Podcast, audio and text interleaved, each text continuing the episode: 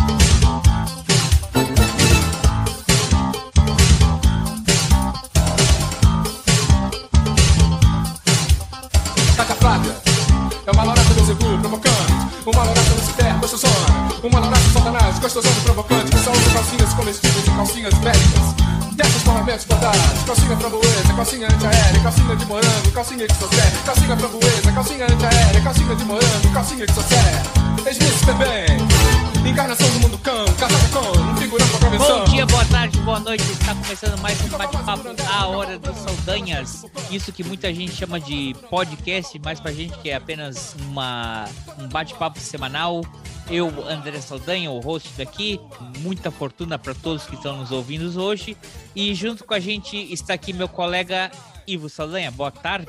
Boa noite, boa tarde, bom dia para quem escuta geralmente o programa de manhã como eu, mas agora estou gravando é noite. Então, boa noite, boa tarde, bom dia para todos. Estamos gravando isso no dia 11 de junho de 2022. Não sei quando ele vai ser é, liberado, depende aí do nosso editor, o Machete. Mas hoje estamos aqui é, comemorando o Dia da Fortuna, a deusa da prosperidade, para quem é o seguidor da- das religiões da Roma Antiga. Hoje é o Dia da Marinha Brasileira. Ninguém foi muito entusiasta com isso. Hoje é o dia da cidade. Hoje é o dia da cidade de Buenos Aires. E E hoje é o dia que nós estamos recebendo também o. Ele já é sócio aqui da casa, já participou de vários episódios, inclusive o episódio mais ouvido, né? Esse é o episódio número 101, depois de 100 anos, conforme o colega Ivo aí de gravação. Esse é o episódio 101. O episódio mais ouvido são os 100 anos de Leonel Brizola, que contam com a participação do nosso amigo aí, do Alegrete. Hoje, ele, ele que antes ele que, antes, ele que antes parecia o, Richard Dreyfuss. o Richard Dreyfuss de, de Porto Alegre, tu tá muito parecido com o Obi-Wan, viu? Hello there. É, Eu não sei quem é esse. ele Obi-Wan é Kenobi. Wars. dá, um- dá seu oi aí, Vitinho. Bueno, boa noite, boa tarde. Como vocês, como vocês dizem, boa tarde, boa noite, bom dia. Grande abraço, André. Grande abraço, meu amigo Ivo. Estamos aqui e las Malvinas são argentinas. O tema do episódio dessa semana, porque como a gente nunca sabe quando ele vai sair, é que é uma data redonda, não é? É que talvez para quem escuta podcast ou nosso público, eu não tenho essa demografia ainda. Mas no dia 14 de junho, há 40 anos atrás, no dia 14 de junho de 1982, acabava a Guerra das Malvinas, ou como nós, súditos da rainha, chamamos de a invasão às Ilhas Falkland. Nós, eu, eu, Vitinho, eu, eu, eu, súditos da rainha, a invasão às Falkland. Então, como é uma data redonda, a gente vai comentar sobre esse episódio. Antes da gente entrar no tema principal, alguns recados da semana passada, é, só para tem um pessoal que ele eh, sabe eles querem fazer uma correção ortográfica tremenda. E eu já entendi, eu já entendi o que que é. Eu ouvi uma live com o Padilha e aí eu entendi o que você falou e o que que é o comentário com o pessoal. Quando você vê alguém que mora fora muito tempo do Brasil e, e mora num outro país, você entende como é que é. Parece que tem uma demora na, na fala da pessoa, porque eu acho que ela, ela já começa a pensar num outro idioma, mas ela tá falando aquilo em português. Então, teus pensamentos são em português, mas você pensa em falar inglês, e aí você tem que concatenar a tua ideia de volta ao português. E isso me deu uma aflição quando eu estava escutando essa, essa live do Padilha, E aí eu entendi a crítica aí dos ouvintes e, e a zoação do, do colega Ivo. Mas só algumas coisas sobre o episódio passado. São 69 anos da coroação da rainha. A rainha Elizabeth foi coroada há 69 anos atrás, mas ela foi, ela se tornou rainha da Inglaterra há 70 anos atrás. Por quê? Porque o pai dela morre em fevereiro de, 50 e, de 52 e ela só vai ser coroada em junho de 53. Então são 70 anos como rainha, mais 69 como é, da coroação dela. Era só isso. Oficial. Porque, oficial. Ah, então, viu? Eu tava, não estava enganado que era 70 anos dela no, no trono. Né? Então é, tá bem. Não, era, então, tá era só essa pequena correção. E, e, colega, tem alguma recomendação aí para o pessoal para antes da gente começar no tema principal? Não, então assim, ó, é, meus alunos terminaram um, um curta-metragem recentemente, chama-se Stress, está no YouTube. É, nós vamos botar o, o link aqui na, na, descrição do programa. Quem quiser assistir, Stress, o canal é Resenha Jovem não confundir com resenha jovem pan, né? não tem nada a ver. Quando alguém bota no, no YouTube resenha jovem, vai aparecer o resenha jovem pan, mas procura mais um pouquinho ali, vai aparecer uma menininha na beira de um lago, e este é o filme dos meus aluninhos, Estresse. É um filme curtinho, um, um filmezinho simples, um filme escolar, né? mas que foi feito com muito empenho e esforço da gurizada aí. Quem quiser assistir, assista e o link vai aqui embaixo na descrição do programa. Okay? Isso aí, pessoal. Vamos lá dar um, dar um assistir, é rapidinho, é curtinho, é, pra, é, o, é o trabalho dos alunos, vão dar um incentivo para eles. Hoje, no dia que a gente está gravando isso aqui, que é o dia 11 de junho, hoje é, nasceram nesse dia o Richard Strauss, o Jacques Cousteau, o Reginaldo Faria, o Mano Menezes. Como é que tá o Mano Menezes? Tá bem, Tá bem? Tá bem? De, de, depois da meia, das 11 horas eu te digo se ele está muito bem, se ele está mais ou menos bem ou se ele não está tão bem. Porque hoje tem Inter e Flamengo, se ganhar do Flamengo hoje, ele vai estar tá muito bem. Também, então, nasceu nesse tá... dia, também nasceu nesse dia de hoje, não hoje, obviamente, a minha sobrinha Yara Brasil, minha querida sobrinha. Olha, um feliz aniversário para Yara Brasil. Graças. Feliz verdade, aniversário. Minha esposa, era sobrinha da minha esposa e minha sobrinha por, por afinidade. Muito Parabéns, bem. Yara, escute o programa. Fica aí, estamos esperando você aqui. E, e, também hoje faz aniversário de Ferreiro. Tá bem, o menino da banda lá, né? É, de Ferreiro, você sabe, né? A chave vai estar no mesmo lugar. É... Então vamos faleceu, lá. Faleceu essa semana, ontem, ontem, uma menina do. Uma menina? É, tá. Seja assim. Do, do B-52s. Na realidade, ela não é da, da formação original, mas ela ficou conhecida por ser compositora e intérprete da música tema do seriado uh, Twin Peaks, que fez, foi um cult dos anos 90, né? 80, 90.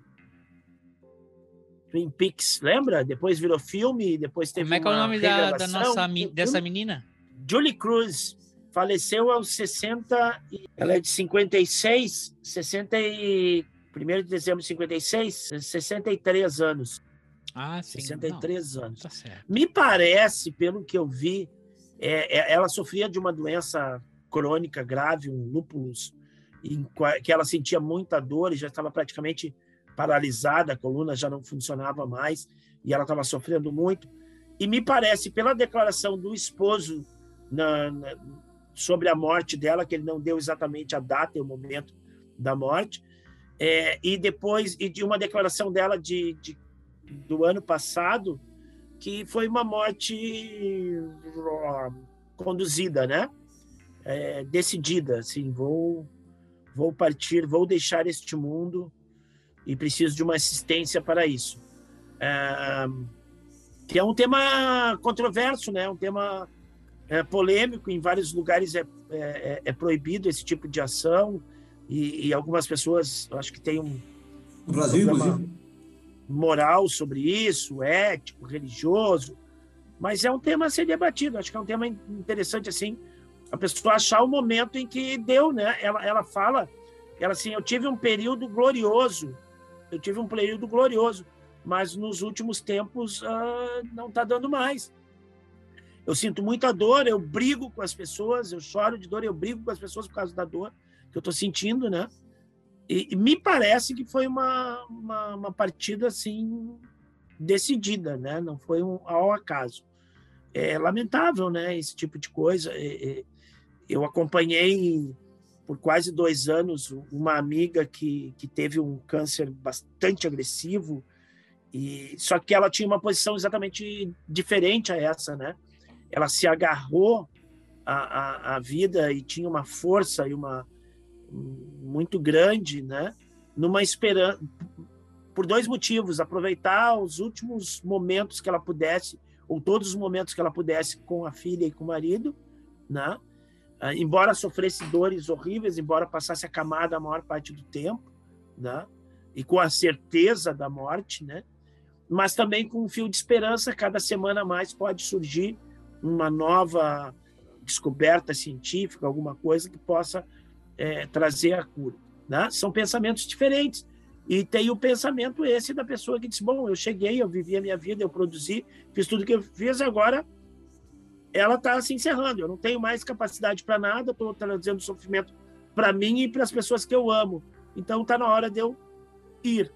Eu acho que as duas, as duas uh, posições são respeitáveis. Eu acho que as posições das pessoas individuais elas têm que ser respeitadas, né? Mas é um tema para se pensar. É, é um aí. tema que é um tema que isso... Ah, desculpa, André. Não fala, no, no, só, no Brasil, tudo isso é ilegal e crime. A, a, eutanásia, ortotanásia, morte assistida, tudo isso no Brasil não é permitido. Uh, eu até digo, infelizmente, que eu concordo com o Ivo, que isso deveria ser debatido melhor e, obviamente, a vontade da pessoa tem que ser absolutamente respeitada e, preservada, né? Mas no Brasil não pode. No Brasil, não que não haja, mas no Brasil, uh, formalmente, nada disso pode acontecer. É, eu ia dizer que isso é uma coisa já bem resolvida em países como na Holanda. Não vou aqui cagar regra, mas tem outros países que também. Eu, eu sei Holanda com certeza. É o, é o mais notório. Mas existem outros países que já se respeita. É, é, é um fim digno. A pessoa escolheu um, um fim digno. Eu acho que tem uma diferença entre um fim digno e talvez uma pessoa que tenha esperança de uma melhora. Eu acho que são duas coisas diferentes.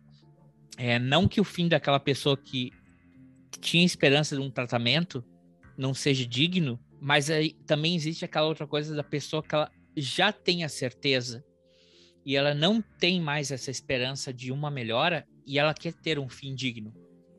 Isso, infelizmente, é, é, não é respeitado, não é?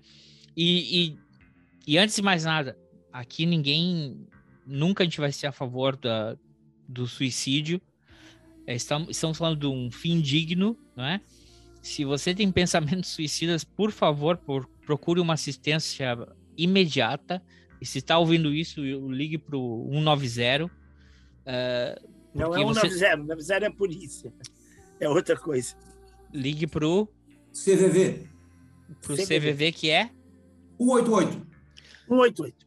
Chame 188, que é o número do CVV, tá? O que a gente está falando é de um fim digno, uma pessoa que está uma, uma questão terminal de saúde, de câncer, de doença incurável.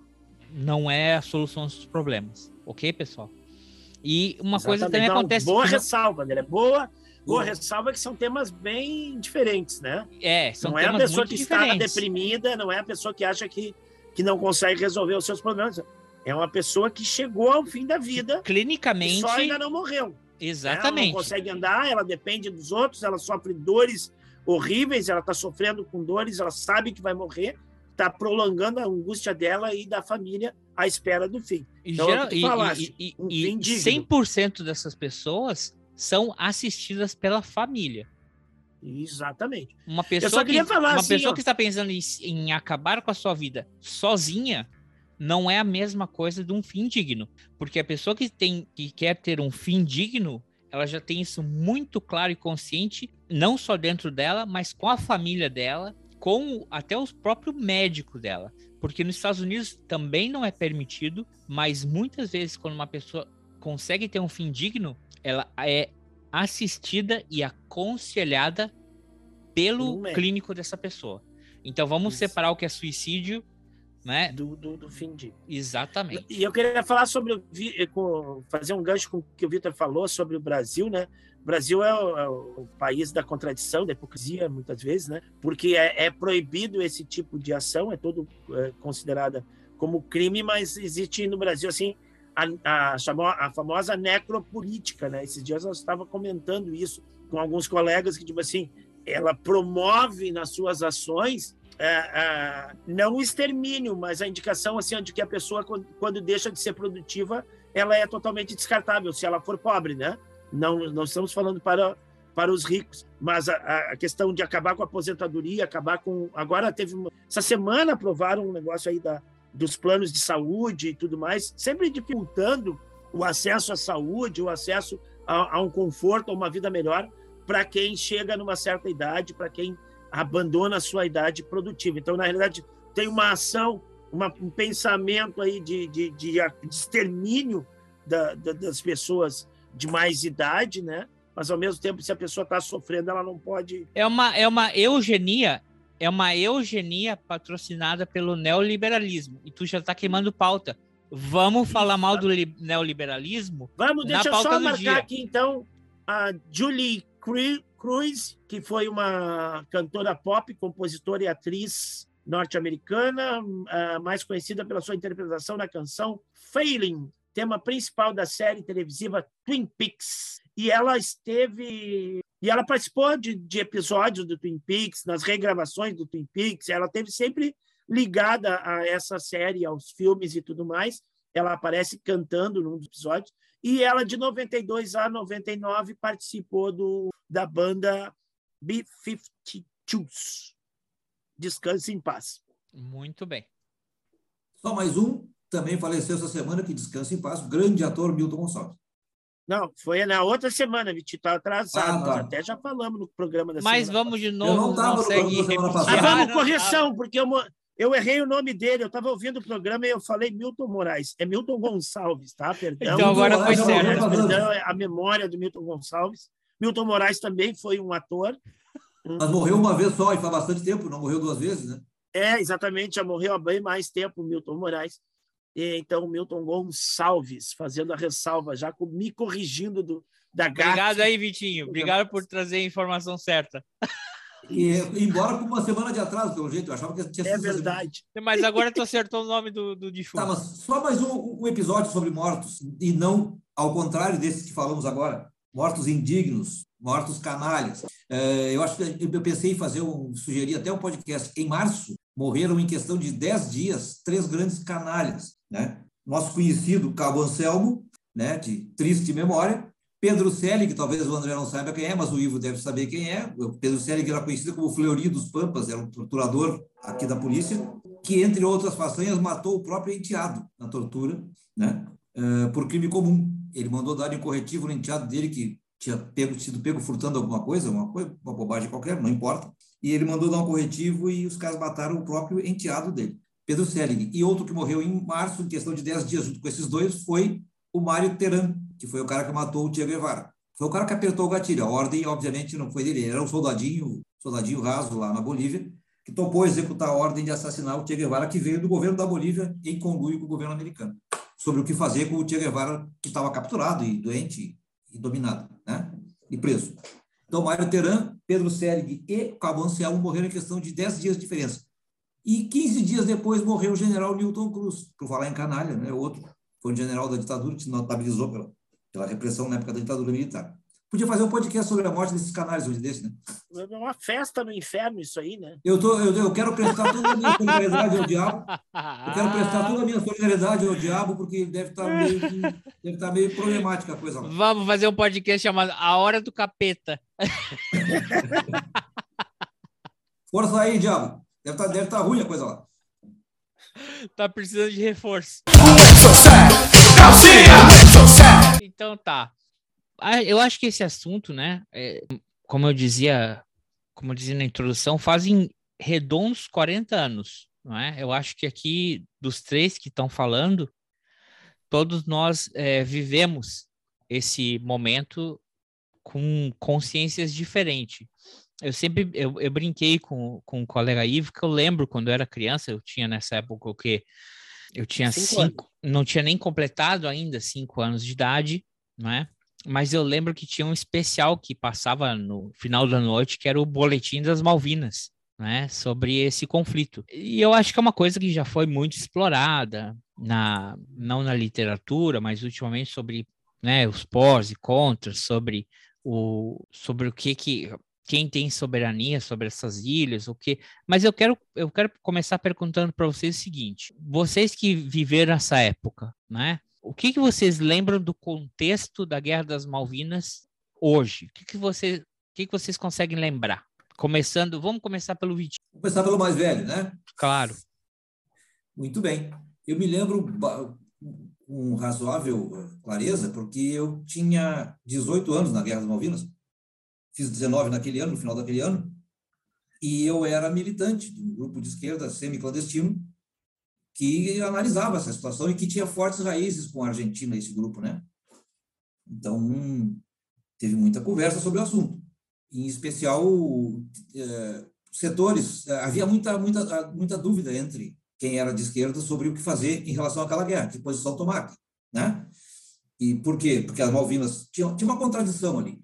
As Malvinas, eh, de fato, são argentinas, deveriam ser. Apenas a mentalidade colonialista pode justificar alguma, algum direito da, da, da Inglaterra sobre as Malvinas, na minha opinião. E, por, e, então, e o povo argentino tem isso muito caro. Tá? Isso, é, é, isso é uma verdade. Até hoje, se nota na Argentina, tem placas argentinas dizendo que as Malvinas são argentinas, etc. Se nota, se, nas estradas argentinas se vê isso. As cidades têm placas com o nome dos mortos que morreram é, da guerra e tal, né? Então, qual é a contradição? Que a Argentina vivia uma ditadura sanguinaríssima do general Galtieri, se não me engano, era o, digamos, o chefe dessa junta, da junta militar argentina, que, que causou estrago, né? Se calcula em 30 mil desaparecidos na Argentina, fora todas as consequências, né? Então tinha essa contradição, e, as, e aí eles vão e invadem as Malvinas, uh, uma clara tentativa de canalizar um apoio popular para tentar ter uma sobrevida na ditadura. Isso me pareceu evidente. Outra coisa é o conteúdo do, do, assunto. Como eu falei, as Malvinas são um direito da Argentina, na minha opinião na opinião da, da, de todo mundo da, que militava na esquerda naquela época. A questão era o que fazer em relação à guerra. Foi criado até um comitê de, de apoio à, à, à, soberania argentina nas Malvinas, aqui em Porto Alegre, do qual eu fiz parte. Foi um negócio interessante. Então, eu tenho várias lembranças. Houve, houve atos públicos de solidariedade, etc., não de solidariedade ao governo argentino e à sua iniciativa, mas ao povo argentino eh, diante do seu legítimo direito e diante do que sofria na mão da ditadura argentina. A ditadura claramente tentou é, uma sobrevida política com uma, uma, bandeira popular, mas tentou do seu jeito, com seus limites, porque era uma ditadura que, na verdade, não queria vencer a guerra, nem poderia vencer a guerra. Claramente isso, é, isso aconteceu. É, uma das contradições e que prova isso é o fato de que a Argentina, a Inglaterra era talvez o maior credor internacional da Argentina, e a Argentina seguiu pagando todas as suas dívidas com a Inglaterra, dívida externa, etc., durante o período pré e durante a guerra e após, nunca deixou de honrar com as suas dívidas com a Inglaterra. É, né? business, business. É, e outra coisa, outra, outra coisa que demonstra isso, e aí eu queria sugerir um filme, Iluminados sob Fogo, o título em inglês é Blessed by Fire, né? Que mostra muito bem o, a tragédia que foi a, a Guerra das Malvinas para os próprios soldados argentinos que, que, que participaram da guerra. Sim. Inclusive, é, os números são impressionantes. Morreram cerca de 650 soldados argentinos na guerra e 200 e poucos ingleses. 750. O quê? 750 argentinos e, e 250 é, eu, eu acho que é, ingleses. Por aí. 55. E é impressionante o número de suicídios de veteranos da Malvinas na Argentina. É um negócio... O número de, de, suicídios já superou o número de baixas durante o próprio conflito. Eu, eu já li matérias que dizem isso. Sim. Né? Então, assim, é, essas contradições, ou seja, uma ditadura sangrenta tenta encampar uma bandeira popular e justa para si para um fim torpe, que era para se ter uma sobrevida política, né? Então, é, eu, eu, me lembro claramente disso, não quero me estender muito para não monopolizar aqui a conversa. E Eu, por outro lado, eu não, eu era, tinha 16 anos, eu não, né, na época das Malvinas, e eu me lembro do, do conflito mais pelo noticiário, né, que dava constantemente, pelo jornal. Eu me lembro que eu trabalhava no cinema na, na época, então eu lia, às vezes eu, eu pegava e, e lia lá o jornal, né, o jornal impresso, e via algumas coisas.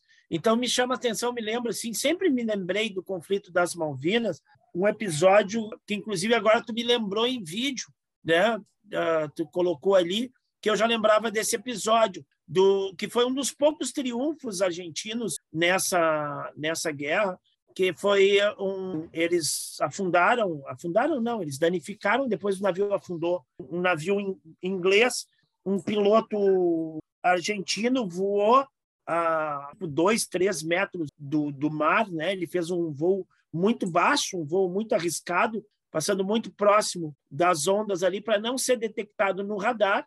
E assim ele conseguiu disparar um míssil Exocet, que era o. Calcinha! O Exocet! Calcinha! É, pode botar a música aí do. Fausto. Fausto, Fausto. Fausto Fawcett. Isso. E era o míssil sensação do momento. E aí ele conseguiu explodir esse navio britânico, que foi um, um dos grandes êxitos. Isso é uma coisa que eu sempre me lembro do conflito. Outra coisa é que houve aqui em Porto Alegre um movimento, né, Vitor? Não me deixa mentir sozinho, de, de gente querendo se alistar para lutar do lado argentino, né? Na Guerra das Malvinas. É, houve um em São Borja também, depois eu conto. É, ah, eu sei que não é o assunto, não é a nossa pauta, mas dá para comparar. Essa semana faleceu um gaúcho que foi combater lá na guerra da Ucrânia e o cara morreu lá na guerra. É, ah, não, mas eu acho que dá para fazer vários.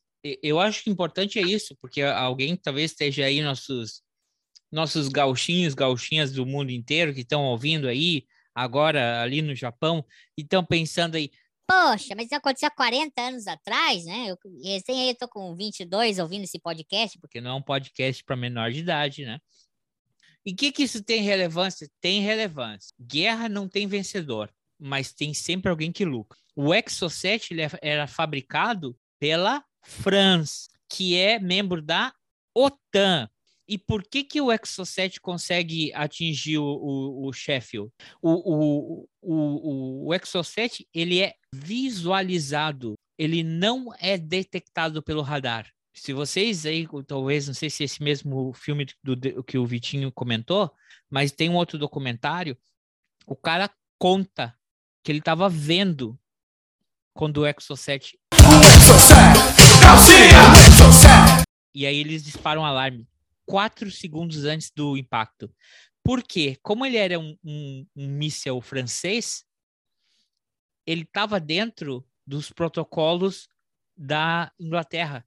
Então ele aparecia como um objeto é, não um objeto aliado.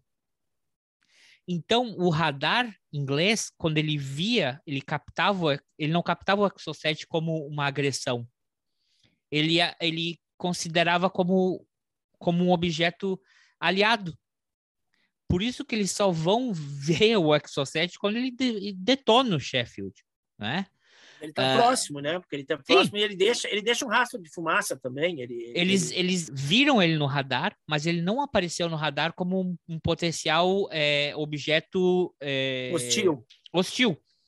Entendeu? Tanto que a Margaret Thatcher, uma das broncas dela, que depois aparece aí, que a Margaret Thatcher queria os códigos dos Exocets que a França já tinha vendido para a Argentina, para eles poderem é, é, colocar esses códigos no sistema de radar e identificarem ele como inimigo, entendeu? É, então tem paralelos com a guerra hoje, não é? Porque muito que acon aconteceu há 40 anos atrás está se repetindo agora no, no, na invasão da Rússia na Ucrânia e vai se repetir em várias vezes nesse conflito. Não. E tem uma outra coisa ali que hoje talvez fosse vergonhoso falar, né? É, hoje acho que é, seria uh, clandestino. É clandestino? Né? Ah, ali na reportagem de 1982 do Jornal Nacional, ele fala de pelo menos três é, vendedores de armas, praticamente do mercado negro, assim com a maior naturalidade, né? Caras que vendem a morte, que não são governos, que não são fabricantes do, do, do, do né? e que não vendem oficial, que eles lucram, são, são empresários que lucram com os conflitos ao longo do globo. E, e, e era uma época de muitos conflitos ainda ao longo do globo, e, e geralmente em países uh, uh, em que a população sofre muito, em, pa em, países com problemas sociais muito grandes, né? E, a reportagem ali, eu não sei se tu vai botar o link. Não, então, peraí, vamos fazer o seguinte. Vamos dar um play aqui para a reportagem. O repórter Círio Bocaneira mostra como o interesse argentino em adquirir os mísseis Exocet está agitando o mercado negro de armamentos. Os ingleses viram hoje as primeiras imagens do destroyer Sheffield, destruído pelos argentinos há três semanas. O navio ainda flutuava quando um helicóptero inglês trouxe um engenheiro para examinar os danos do ataque dias antes. O fogo já tinha consumido a maior parte do destroyer, que ficou imprestável. Assim que o tempo piorou e o mar ficou agitado, o Sheffield acabou afundando. A arma usada foi o devastador míssil francês Exocet, visto aqui em filme de treinamento. No casco do Sheffield, bem no centro, ainda se pode ver o ponto atingido pelo disparo argentino. A França impôs um bloqueio à venda de armas a Buenos Aires. Por isso, os argentinos não podem mais comprar Exocet na fábrica. Se quiserem apelar a outros países, encontrarão Exocet nos estoques do Iraque, Paquistão, África do Sul, Líbia e Peru. Mas é improvável que estes países vendam ou deem seus Exocet para os argentinos. Sobra então o mercado negro, onde o preço do Exocet passa de 200 mil dólares a até 1 milhão de dólares por unidade. Esta empresa na Inglaterra é a maior vendedora mundial de armas no mercado paralelo. O dono confirmou por telefone que soube do interesse argentino por Exocets mas que dos pedidos recentes a ele, nenhum tinha vindo diretamente ou em nome de Buenos Aires. Mas outro intermediário no mercado paralelo de armas, o sueco Sven Klang, disse que recebeu o telefonema de um americano refugiado na Líbia, oferecendo quatro exocets para venda. Trata-se de Ed Wilson, ex-empregado da Agência Central de Informações, a CIA, atualmente procurado pela Justiça nos Estados Unidos por venda de explosivos ao governo líbio.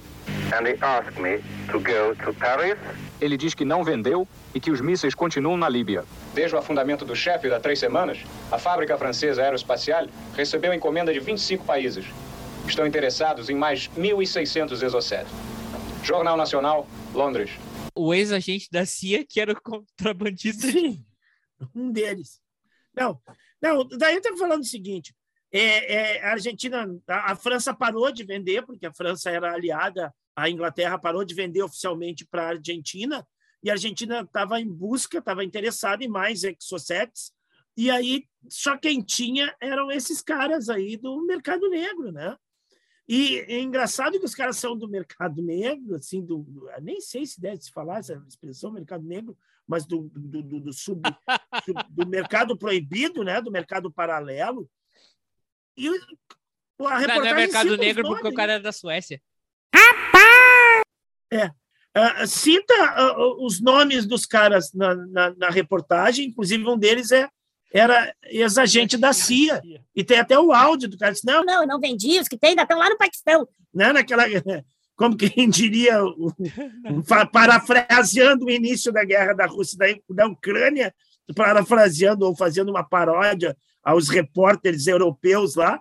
Essas guerrinhas aí desse povinho aí do Paquistão e tudo mais, né? Que é normal ter guerra e conflito nesses países subdesenvolvidos aí, que não são europeus, né?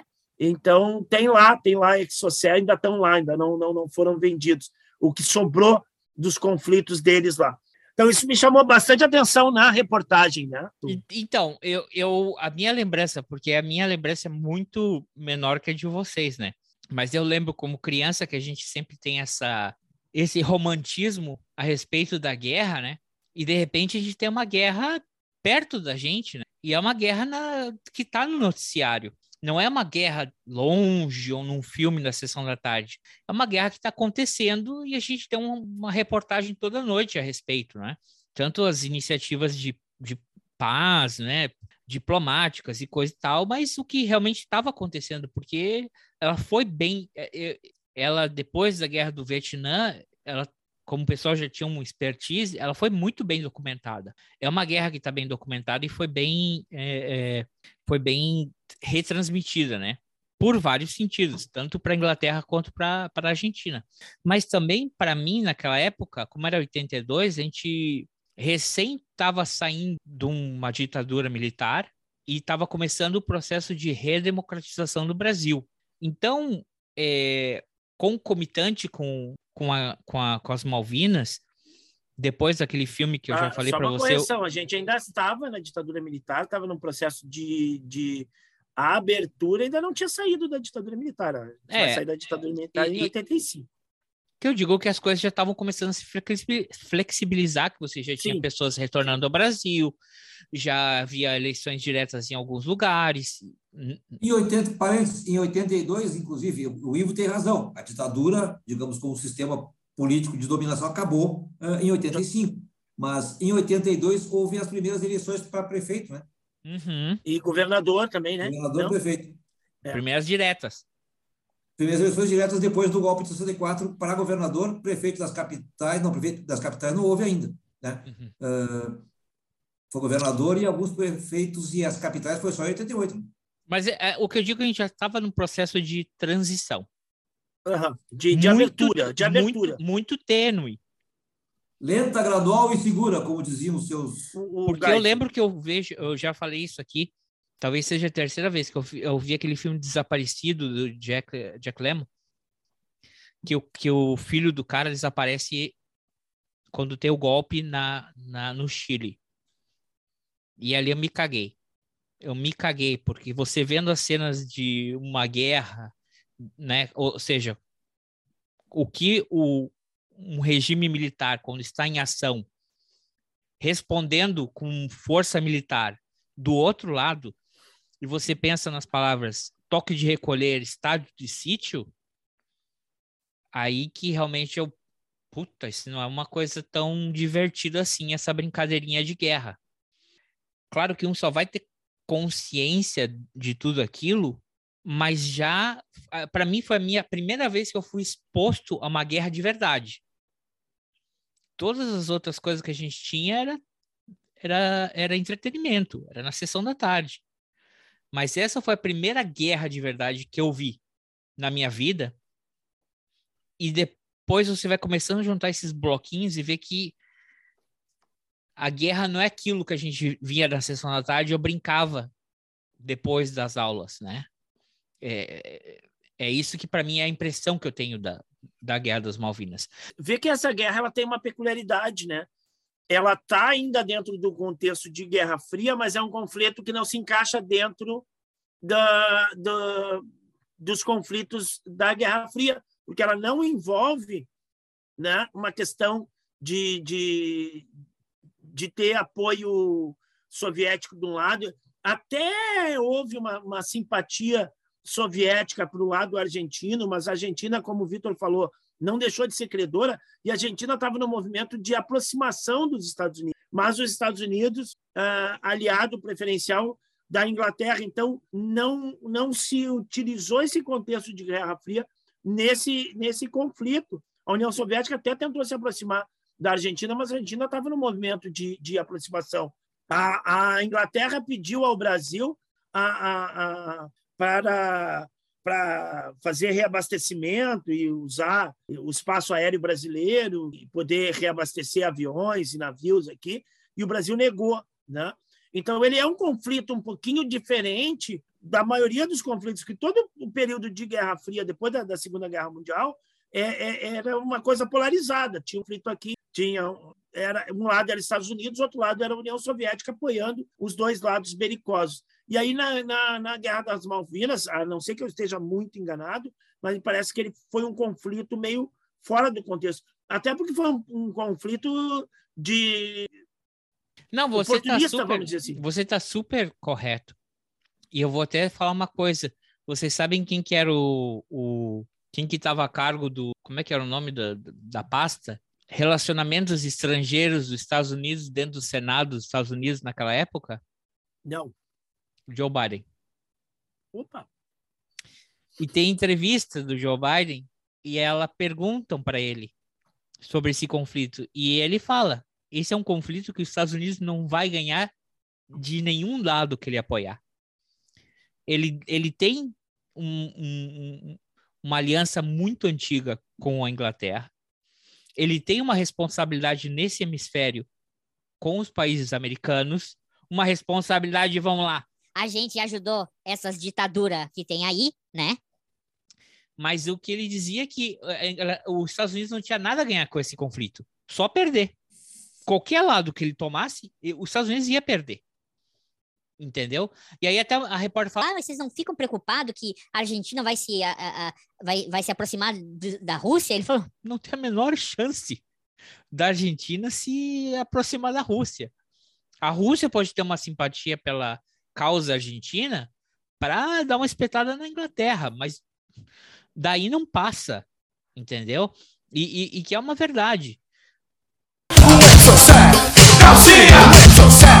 Bueno, é, acho que até já falei um pouco sobre isso, mas era um contexto de uma ditadura até recente, de 76, o golpe na Argentina foi em 76, uh, uma ditadura que tinha, portanto, seis anos, mas os conflitos na sociedade argentina começaram bem antes né, da ditadura de 76. E era uma ditadura que era repudiada pela população. Já tinha, uma, já tinha pressões sociais antes da, da Guerra das Malvinas, bem antes, pressões sociais, mobilizações, etc., pelo fim da ditadura, porque foi uma ditadura muito sangrenta, muito matou cerca de 30 mil argentinos, né? Então tinha era esse o contexto e me parece claro que o Galtieri, que era o presidente da junta militar, que acho que era uma junta militar, o Galtieri era o presidente, uma coisa assim, uh, Leopoldo Galtieri, apostava uh, em ter uma sobrevida com, com a falsa a falsa uh, assunção dessa bandeira popular argentina que era a soberania das Malvinas. Falsa, eu digo, porque ele não podia vencer aquela guerra e não queria vencer. Ele queria se promover. Tanto que deixou os soldados lá. É, é triste. Esse filme que eu falei você mostra a triste realidade dos soldados argentinos nas Malvinas, morrendo de frio, de, de doença, de fome, etc, etc, além das balas dos ingleses. Né? Então era, essa, era esse o contexto. E é importante lembrar o seguinte: o contexto da Inglaterra de 82 era ano eleitoral. Tá?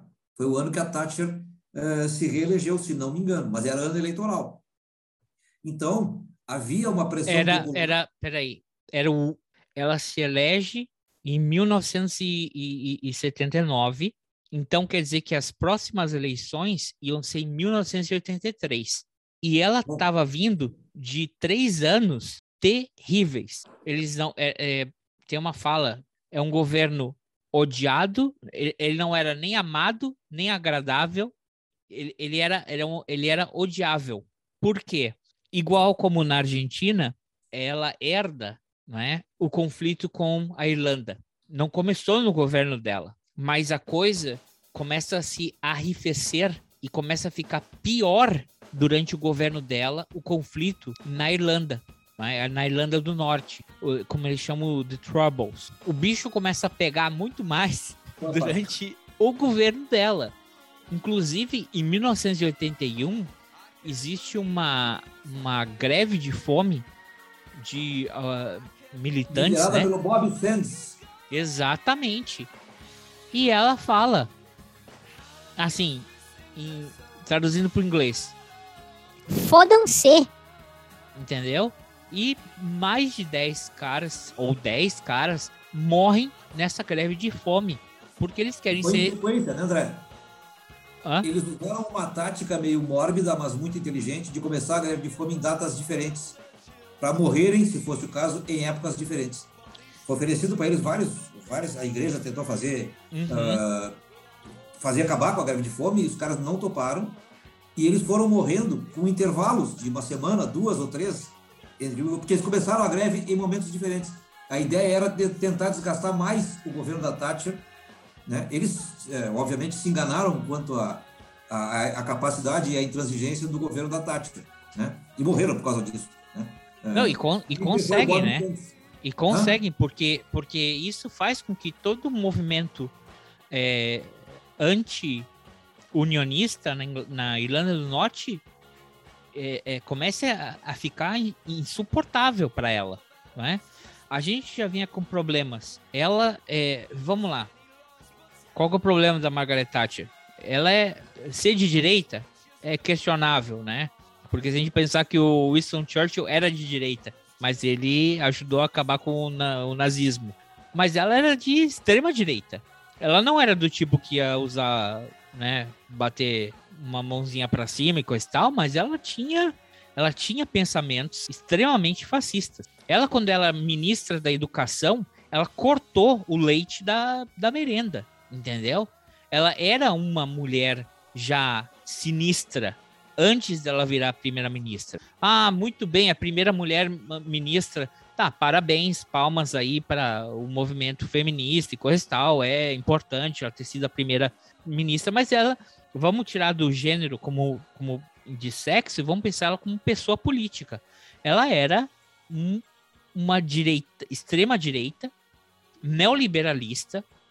Ela, ela quando chega em 1900 e, e para essa eleição, já tinham 95 mil trabalhadores das, das fundições, operários, já tinham sido demitidos por causa das privatizações que ela, que ela botou no país. Então, a Inglaterra, quando chega em 1982, um cara falou assim. Em 1982, um ano antes da eleição, a Argentina jogou um bote, um, como é que chama? Um colete salva-vidas para Margaret Thatcher. Porque se a Argentina não tivesse invadido as, as Malvinas, ela não ia ter se reelegido, entendeu? Mas aí é aquela mesma coisa, foi um golpe de oportunidade no momento errado. Eu, eu, eu penso assim, é a mesma coisa que se tem uma família abusiva, um relacionamento abusivo, né? Um pai que bate na família, na mãe. Aí ele fala assim: hoje à noite todo mundo aqui vai beber, fumar, usar droga, ficar muito doido. E todo mundo pira a cabeça. Só que aí no outro dia vem a consequência, entendeu? Ele segue sendo um pai opressor. Eu tô falando da Argentina. Ele segue sendo um governo militar, uma ditadura militar. As pessoas estavam aí que nem doido na rua. Nada mudou. Então, teve. Eu estava relendo ali a, a situação da, do conflito das Malvinas. Ele, ele é antigo, né? É, é, é, uma polêmica que vem de 1700 e, e, e picos, né? A contenda entre Argentina e Inglaterra. E, e, até hoje, todo presidente argentino uh, diz que, que vai fazer alguma coisa para tentar recuperar as Malvinas. É, independente disso, eles estavam, era um momento que eles estavam fazendo tratativas internacionais e, e pleiteando e, e ganhando a, a, apoio a esta causa em vários lugares. Então, é uma coisa assim que é lenta, arrastada diplomaticamente, mas que o seu caminho deveria seguir o caminho da diplomacia. Mas justamente por essa questão na Inglaterra e por a crise, a, eles, ela, a Margaret Thatcher tinha, tinha reduzido o número do, dos, do, das Forças Armadas Britânicas para economizar dinheiro, né, para cortar gastos. E é justamente nesse momento que, os, que, o, que a junta militar argentina brilhantemente, né?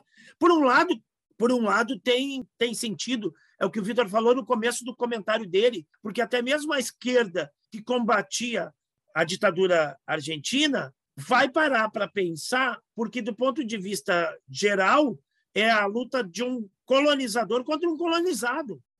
É, é, é, é uma luta de um país que foi colonizado, de um país é, subdesenvolvido ou em desenvolvimento, contra um país imperialista. Né? Então, isso atrai até a esquerda. Mas é, é, mas é bem então, a coisa então que, isso, o, que o Biden fala. Eu não posso, eu não posso simpatizar com, com o Leopoldo Gattieri. Gattieri. É. Eu não posso. Como é que eu posso? Ah, sim, eu vou me solidarizar com um cara que é um ditador, torturador, que mata. Então, mas, por exemplo, do ponto de vista interno, a, a, a, dita, a ditadura argentina ela tenta ganhar essa sobrevida, tipo assim, uma guerra, uma coisa do, do nacionalismo, do patriotismo. Pô, até gaúcho foi aqui se, se alistar para querer lutar na guerra, entendeu? Então, do ponto de vista, tem essa comoção. Aí os caras pensaram assim: bom, agora que os caras enfraqueceram o exército deles, agora a gente tem uma chance, então vamos lá. E é justamente aí que eles fazem o, o, o movimento, né? aproveitando essa crise que tu fala aí na, na, na Inglaterra. Eu queria falar, eu, eu, quando eu falei uh, sobre o contexto que o, que o André falou, eu me lembrei, eh, e esqueci de falar na hora, tem um escritor brasileiro que escreveu um livro chamado A Guerra da Argentina, que não trata da Guerra das Malvinas, trata da ditadura argentina. Foi escrito antes da Guerra das Malvinas, inclusive. Só que numa outra edição, e ele estava em Buenos Aires na época da Guerra das Malvinas. Então, num prefácio a uma outra edição desse livro, ele narrou coisas que ele viu lá. E uma coisa me chamou muita atenção, tanto que eu me lembro até hoje dessa história, que o, a junta convocava a população para manifestações de apoio à soberania argentina nas Malvinas, que ela pretendia que fossem manifestações de apoio a si própria, de apoio, de apoio ao governo. E ele conta que ele ia nas manifestações e ele via direitinho. A população estava lá. Quando o cara dizia as Malvinas são argentinas, a população aplaudia. Quando ele começava a falar de eu, representante do povo, não sei o que, a massa vaiava. E o pessoal gritava com aqueles bumbos peronistas, aquela, aquela clássica manifestação dos, dos, peronistas argentinos, né? E peronista argentino é um gênero, né? Que engloba um monte de coisa, a gente sabe. Que eles berravam. Galtieri, Galtieri, muita atenção. Las Malvinas são argentinas, pero el pueblo es de Perón. Eles diziam isso na, no, nos comícios em frente ao, ao palácio lá, Casa Rosada, ao palácio eh, presidencial argentino. Ou seja, a, a, a confusão que se estabeleceu até alguns setores de esquerda para a população da Argentina não era tão, tão confusa assim. Todo argentino sente essa, esse desejo de que as Malvinas são argentinas, né? é muito importante para eles isso. Mas eles não confundiam isso com o apoio ao governo. Isso foi um dos elementos de derrota do governo. Né? E se a gente fosse. O Ivo colocou muito bem a questão, né? É, como é que alguém de esquerda se posiciona numa situação dessa? É um país colonizador contra um país colonizado, um país imperialista. Por outro lado, é um país que é uma ditadura. Não que a Thatcher fosse grande coisa, como o próprio André já pintou aqui. A, quer dizer, for, não, mas não, era grande coisa critério, no espectro do mal. Se for tomar por critério simpatia com os governos, tinha que torcer para que perdessem os dois a guerra. Sim. Mas não é esse o critério, não era esse o critério, não era o único. É, tinha que torcer para as Malvinas virarem um Uruguai, né? Mais ou menos. Ratinho! Agora, depois eu posso contar com mais detalhes, mas eu conheci um brasileiro que se alistou para lutar nas Malvinas. Mas que baita macho!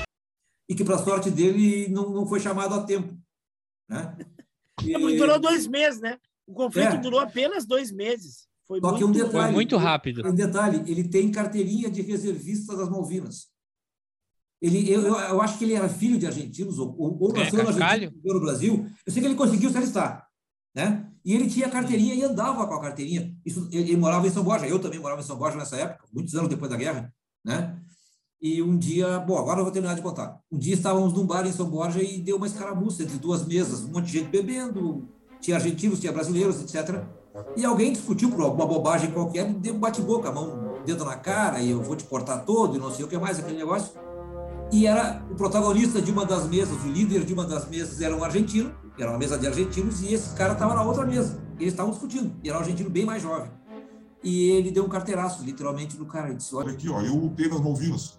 Era mentira, ele não tinha lutado no ele tinha carteirinha de reservista, mas não chegou a lutar no Malvinas. deu um carteiraço no argentino e a polêmica acabou na hora o argentino só faltou abraçar ele e chorar. Queria pagar a cerveja, não sei o que. Acabou, acabou a confusão no bar. Foi um negócio interessante. Depois eu conto um outro fato sobre um grupo de brasileiros que queria atravessar a nado o Rio Uruguai para se alistar na, no exército argentino. Mas, ok. Era o que que... Tinha um primo, meu, né? tinha um primo meu no grupo, isso que é pior. Puta não, que me pariu. Não, estava bêbado, né? Ele estava bêbado sim, na... Sim, sim. sim. Ivo, eles estavam no Festival da Barranca. Mas isso aí é na nascente do Rio Uruguai ou mais lá na altura de Buenos Aires? Porque festival... puta que me pariu, hein? Não, no é meio, grande aquilo ali para nadar. Não, eu vou, vou contar rapidinho. Tem um festival, o Ivo conhece, anual em São Borja, chamado Festival da Barranca, que fica nas barrancas do Rio Uruguai. Os músicos se reúnem lá e bebem, comem e fazem música, né? É um festival que tu só pode fazer a música durante o festival, tu não pode escrever a música já feita. É dado um tema. Muito bem. E o que eles mais fazem lá é tomar trago. Na beira do Comendo rio. a barranca. Então, em plena guerra, como o festival é na Páscoa, quando teve aquela edição naquele ano, foi durante a Guerra dos Malvinas. E eles estavam bebendo e conversando sobre o assunto, como todo bagual. Bom, nós somos latino-americanos, os irmãos argentinos, etc, etc, etc. A conversa foi evoluindo e as guampas de cachaça foram sendo esvaziadas né? Ah, que Até trago. que alguém disse assim, não, eu sinto que um primo meu estava nesse, nesse, nesse episódio. Uh, alguém disse, não, não, não é só falar, nós temos que apoiar concretamente nossos irmãos argentinos. Aí foi indo, aí um outro disse... Não, e tem mais, nós temos que se alistar. isso já era meia-noite, uma da madrugada, e alguém de, escolheram um, um deles que iria atravessar o rio Uruguai a nado, e o rio Uruguai ali é perigoso, morre gente todo mês ali, gente afogada, atravessar a nado, porque tinha um quartel da Argentina no outro lado do rio Uruguai, para comunicar que tinha ali 50 brasileiros para disposto no estado que estavam, imagino, a combater os ingleses das Malvinas, né? Mas que baita macho! Uh, felizmente, eu acho que alguém tinha algum, alguém, algum resto de bom senso, alguém não estava borracho, alguém, e aí abortaram a iniciativa. Mas chegaram a escolher... Escolheram o cara que não sabia nadar. Chegaram a escolher o cara.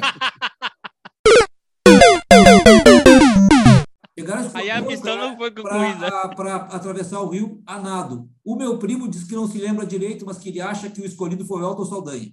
Aqui tem coragem. Aliás, parentes Opa, aí ó, mas por isso que o programa se chama Hora de Saldanha. E não tinha barco para atravessar o rio, podia ser a barco, né? Não tinha que ser a nado. Tinha que ser a nado para ficar mais, mais, mais, mais, assim, mais dramático. Mais épico. O cara ia Ai. Eu aproveitar aqui. É, sobre esse contexto que tu falou aí do, do, do, da situação inglesa, né, saindo da Argentina indo para a Inglaterra, né, ah, vai ter nos anos 80, no começo dos anos 80, final dos anos 70 e 80, vai, vai despontar, vai começar a surgir na economia mundial os japoneses e, e os alemães, né? E, e essas privatizações aí que a Margaret Thatcher vai fazer, vai abrir espaço para entrada de, de capital estrangeiro, de empresas estrangeiras na Inglaterra, causando desemprego na própria Inglaterra e desmontando, né?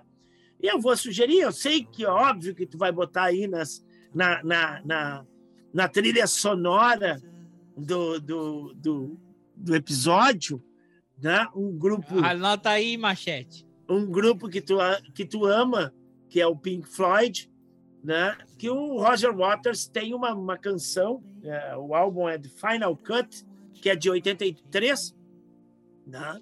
e ele faz referência a toda essa situação, inclusive a, a própria Guerra das Malvinas, ele não faz uma, uma, uma referência direta mas antes de, de começar a música, como é uma característica do Pink Floyd, que tem aqueles sons uh, que não fazem parte da música antes, tem como se alguém ouvindo um rádio ou uma TV e vão dando pedacinhos de manchetes, ainda fala sobre o navio que é, que é afundado, o resgate do navio, e fala dos japoneses, e fala de bolivianos, e fala de um monte de, de, coisas assim nessas, nessas antes de começar a música.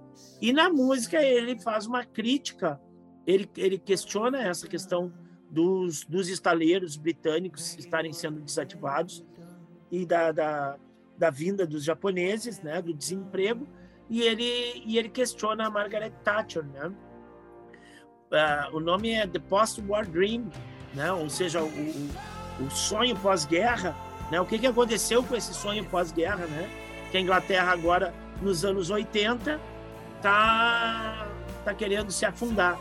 E aí ele, ele questiona a Margaret Thatcher, ele fala nela, né? Maggie, what have we done? Né? O que, que nós fizemos com a Inglaterra? Tá lá, é, sugiro como trilha, né? Eu sei que tu também vai botar o tango Mi, Mi Buenos Aires Querida, em homenagem a, a, ao aniversário de Buenos Aires, né? Do Carlos Gadel. Não, que loucura! Sei que tu vai botar a musiquinha do Twin Peaks aí, da, da Julie, da Julie Curse. Ah, quer pedir música, vai no Fantástico. É. o... Cara, só um pequeno, um pequeno comentário nesse. É, vale lembrar que a, que a Margaret Thatcher considerava, considerava o Nelson Mandela um terrorista. What? Né? É, sim, é, esse neoliberalismo dela em privatizar a, a, né, as companhias é, britânicas e vai acabando com também com os subsídios e com a industrialização inglesa, porque o que, que a gente pensa assim, né? A, a Inglaterra já não era mais um centro colonial, né? Ela já não tinha mais as commodities das suas colônias nessa altura A industrialização era muito forte na Europa, devido ao plano Marshall.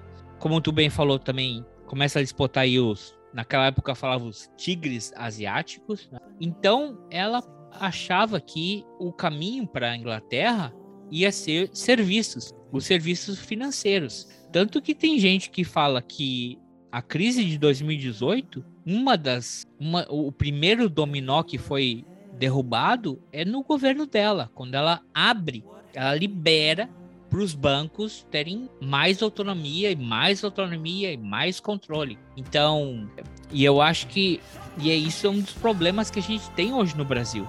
O, o, o Brasil ele deixou de ser um país competitivo industrialmente. Ele só é focado nas commodities e quem realmente faz dinheiro no Brasil são os bancos, é o sistema financeiro. E o que o, o colega aí falou antes, você passar uma lei para limitar o que é a responsabilidade de um plano de saúde privado, não é? além de ser uma eugenia contra pessoas que vão ter doenças mais complicadas, é, é um retrato do neoliberalismo puro, puro e simples. What have we done? Maggie, what have we done? What have we done to England?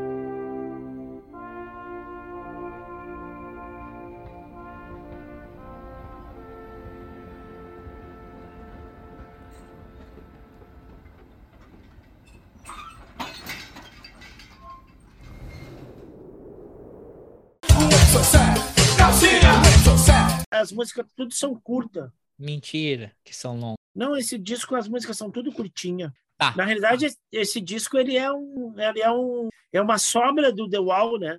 Ele, ele fez o The Wall todo sozinho, sobrou umas músicas e aí ele botou mais uma, umas duas ou três que tinha sobrado lá. E, e, aí ele fez o disco todo sozinho e, e, fez este Final Cut, que eu acho que é o último do Pink Floyd uh, com, com eles, assim, todos, né? Já não tinha o Richard White, uh, tá, tá fora, já tinha sido demitido lá. No The Wall ele já tinha sido demitido, né? Tá, eu quero falar um negócio engraçado aí. E eu quero é... falar um negócio sério depois. Tá. O, o André perguntou uh, antes a, as lembranças que a gente tinha da, da, da, guerra, né? E eu lembrei de uma coisa meio, meio trágica, assim, que eram os jovens argentinos que tiveram os pés congelados, uh, que congelaram os pés, que tiveram que amputar parte dos pés, os dedos, ou o próprio pé, pelo congelamento, porque não estavam preparados. Foi uma gurizada para a guerra, né? Tanto é que quando houve. É, o... até vou. Parênteses aqui. Não sei se isso é uma coisa da Convenção de Genebra, mas existe algo que diz que se você é alistado, se você está prestando serviço militar, você não pode ser é, enviado para um conflito, a menos que exista uma declaração de guerra oficial de um país contra o seu, alguma coisa aí meio que no nível juridiquês militar, que se você usar pessoas que estão prestando serviço militar, estão em treinamento, é, é um crime de guerra imputado ao país. Tô certo? Tô errado? Alguém sabe aqui ou vamos deixar para alguém fazer um comentário? Não sei. Deixa para alguém fazer um comentário. Porque me parece que você não pode usar. É um, é um, é um de novo aí, ó, ó, Ana Berta, a violação dos direitos humanos, o abuso dos direitos humanos, se você usa uma pessoa que está em treinamento em uma operação militar, é, guerra mesmo, guerra, guerra é como que é, é uma puta de uma sacanagem, digamos assim. Que guerra, guerra tem que ser lutada por soldados é, profissionais. É, eu, eu, ia, eu ia comentar Vitinho, isso aí, aí antes. Fala aí, Vitinho. É, três coisas. Primeiro, eu não tenho a menor ideia desse negócio que tu falou aí, André. Agora, me ocorreu o seguinte: é, vocês sabem que o que aconteceu aqui no Brasil, a guerrilha do Araguaia, no começo dos anos 70, até o meio, até 74, né? E houve três campanhas militares da ditadura para até derrotar a guerrilha. E eles usaram, na primeira, soldados que, que chamam conscritos, é o cara que está entrando, certo? Soldados de 18 Isso, anos de idade. Botaram no meio do mato, no Araguaia, a lutar contra os guerrilheiros. E se ferraram, Não, militarmente, inclusive. E eles ganharam, a, a, a, ditadura conseguiu derrotar a guerrilha do Araguaia na terceira campanha, já, já em 75. Os caras começaram a se deslocar para o Araguaia em 67, 68, os militantes do PCdoB. Bueno, é, bucha é... de canhão. É, é, assim, literalmente bucha de canhão. Tá mandando um cara que não sabe nada. É. é e é, agora eu queria falar um negócio importante e sério. que é o seguinte: a gente falou bastante aqui da, do governo da Margaret Thatcher, que ela fez, né? O neoliberalismo dela, do jeito, a moda Thatcher, que, como eu disse, não foi a primeira experiência neoliberal, foi, a primeira foi do Pinochet. Agora, isso teve um, um, um, outro lado, digamos, mais político. Ela de, destroçou o movimento sindical inglês, que era poderosíssimo. Era Sim. poderosíssimo. Era, claro, cheio de contradições do ponto de vista da política, mas sindicalmente era muito organizada. Ela destroçou, para poder aplicar esses planos, ela destroçou esse movimento. Linha duríssima, não era uma ditadura formal do ponto de vista de ser um governo que assumiu por um golpe militar ou coisa parecida, mas e, era ditatorial. E, e que vai é. ser o que vai ser o que acaba criando os hooligans. Os ah, hooligans são. Hã? Não sabia Os hooligans são pessoas que são gente dessa classe que não é mais representada, desempregada, e que a única frustração, a única válvula de escape deles é um jogo de futebol. Pois é. Eu não, eu não, eu não sabia que até os hooligans, até os hooligans eram fruto da Margaret Thatcher. Não sabia dessa. É o que acontece com o nazismo e com o fascismo, né? É, é, é, é, hein, Vitor? É, é, é, o, é o campo fértil do nazismo e do fascismo, né? Ele, porque eles se dão na classe, na classe operária, né? No, no, num uhum. vácuo de, de poder, na disputa é, é, contra as lideranças de esquerda dentro da classe operária, tu acaba regimentando para o lado violento uh, uh, membros da classe operária justamente para isso. Né? O Marx chamava isso de lumpen proletariado. É. Né? Mas é, é a falta de, de direção, né? É a crise de direção. É. Né? E, e, e, essa é uma então, crise de direção dirigida, vamos dizer assim, per, perdoem, a, a, é uma é crise assim, criada, né? Criada e, e estimulada, ah, né? Agora, deixa eu falar da Margaret Thatcher aqui, que eu tenho. Toda eu não que... terminei de falar ainda. Tá, não. Deixa o não, termina aí, terminar aí. Não, assim, ó. Uh, eu acho que a frase é do Lenin, não tenho certeza. Mas que diz assim, a política, assim como a natureza, tem horror ao vácuo. Então, se não tem quem dirija, aparece alguém para dirigir. Nós temos um exemplo trágico em 2018 no Brasil. Sim. Né? Um exemplo trágico, tem consequência aí. Mas eu queria falar de uma outra coisa, de um crime de guerra cometido pelos ingleses das Malvinas. Metade do, praticamente metade dos mortos argentinos na Guerra das Malvinas foi num episódio só, foi no afundamento do, do navio General Belgrano. Era um navio enorme, não sei, se, não sei se era maior, mas era um baita de um navio da França. Não, boa, boa, Vitinho. É, obrigado pelo gancho. Até vou falar uma coisa. Até o afundamento do Moscou pelas forças. E aí, de novo, paralelo. Até o afundamento do Moscou pelas, é, pelos ucranianos, que afundaram o navio Capitânia da, da Rússia, o, o Jornal Belgrano era o maior destroyer até, a, até um mês atrás, afundado em guerra. Mas é interessante porque ele foi afundado. Quando começou o teatro de guerra, tem todas aquelas declarações formais, Convenção de Genebra, que deve ser a convenção mais desrespeitada do mundo, a Convenção de Genebra. Né? o, o, o, houve uma zona de exclusão decretada pelo próprio governo britânico, que era, era o teatro de guerra, era ali que se desenvolvia a guerra.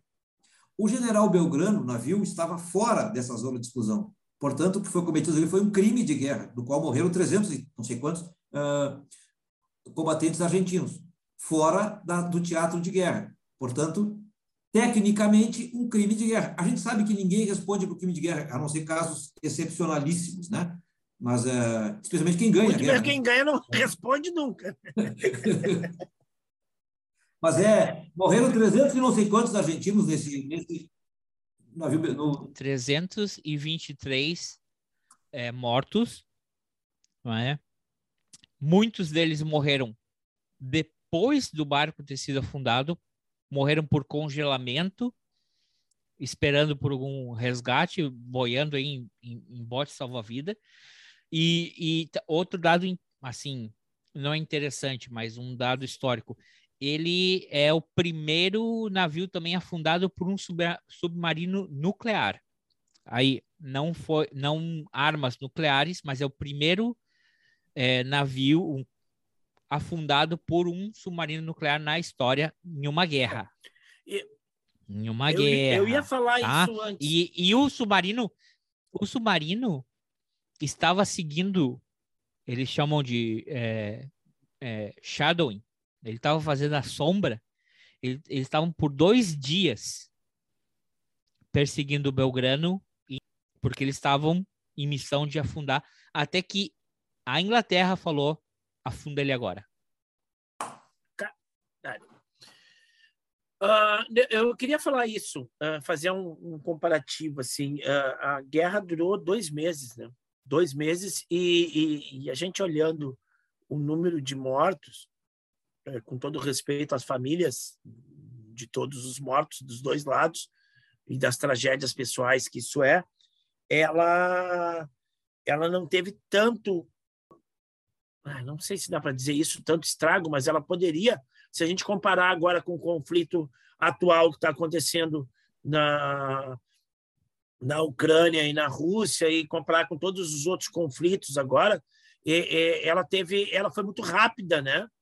E ela se resolveu de uma maneira muito rápida. Foi foi a, o tempo das tropas inglesas e da armada britânica se deslocar e chegar até a, o América do Sul, né? E aí acabou. A, a guerra, a, a invasão da Ucrânia já passou em dias Isso. a guerra dos e, já, e, e mortos também. E né? mortos. E vamos pensar, se a gente parar para pensar, e, igual, vidas são vidas. E são únicas.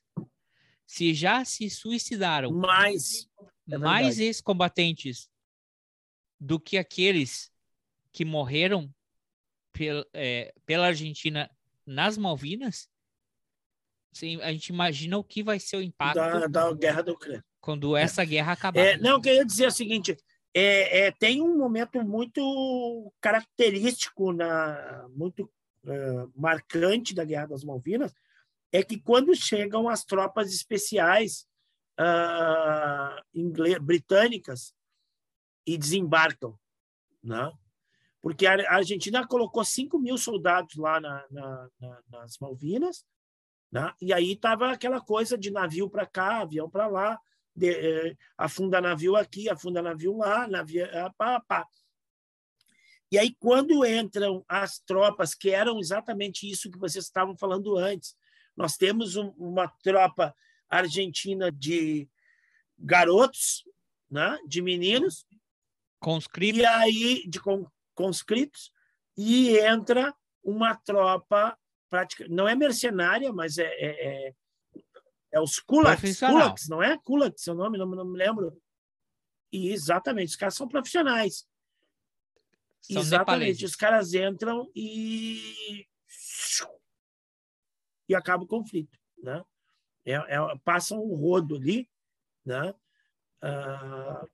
Gurkas, Gurkas. Gurkas, exatamente, Gurkas. Tá, mas eu queria falar um negócio. Mas, também, peraí, peraí, que isso aí é, uma, é meio uma, é meio uma lenda urbana porque os Gurkas, eles são uma tropa de elite, né? E a gente vai fazer aqui aspas de reconhecimento e patrulha, mas quem, quem pesquisar aí por, pelos Gurkas, eles são nepaleses, você vai ver que a, a, a arma deles é um, eles têm uma, eles têm um punhal específico, que é quase assim dobrado assim, ele parece um quase que um bumerangue. Ele é basicamente feito para degolar né? Mas não é que os caras foram na selvageria, porque realmente quando eles entraram em Nelson, eles tinham que até é, eles tinham que cruzar as Malvinas, eram como mais de 60 quilômetros de distância. Não, 60 milhas. São quase cento e, cento e poucos quilômetros de distância né, por um vale, e os argentinos estavam em posições acima. E esses caras foram foram para cima mesmo. Só que como você bem comentou, eram tropas completamente desmotivadas. Eu vi um documentário antigo e ele é muito interessante porque ele, ele entrevista um argentino e um inglês. Um argentino e um inglês. E aí tem um argentino que ele fala que eles foram para libertar as Malvinas dos ingleses. E ele falou: chegou nas Malvinas, em Stanley. Só tinha inglês. Isso aqui tá, tá tudo em inglês, cara. As ruas estão em inglês, os carros dirigem na mão contrária. Todo mundo fala, ninguém fala espanhol. Todo mundo branco, de olho azul. Cadê, cadê os argentinos aqui? Ele, ele, ele disse que aquilo ali foi um choque para ele. Isso aqui não é Argentina. Isso aqui tá longe de ser Argentina completamente desequipados, despreparados, né?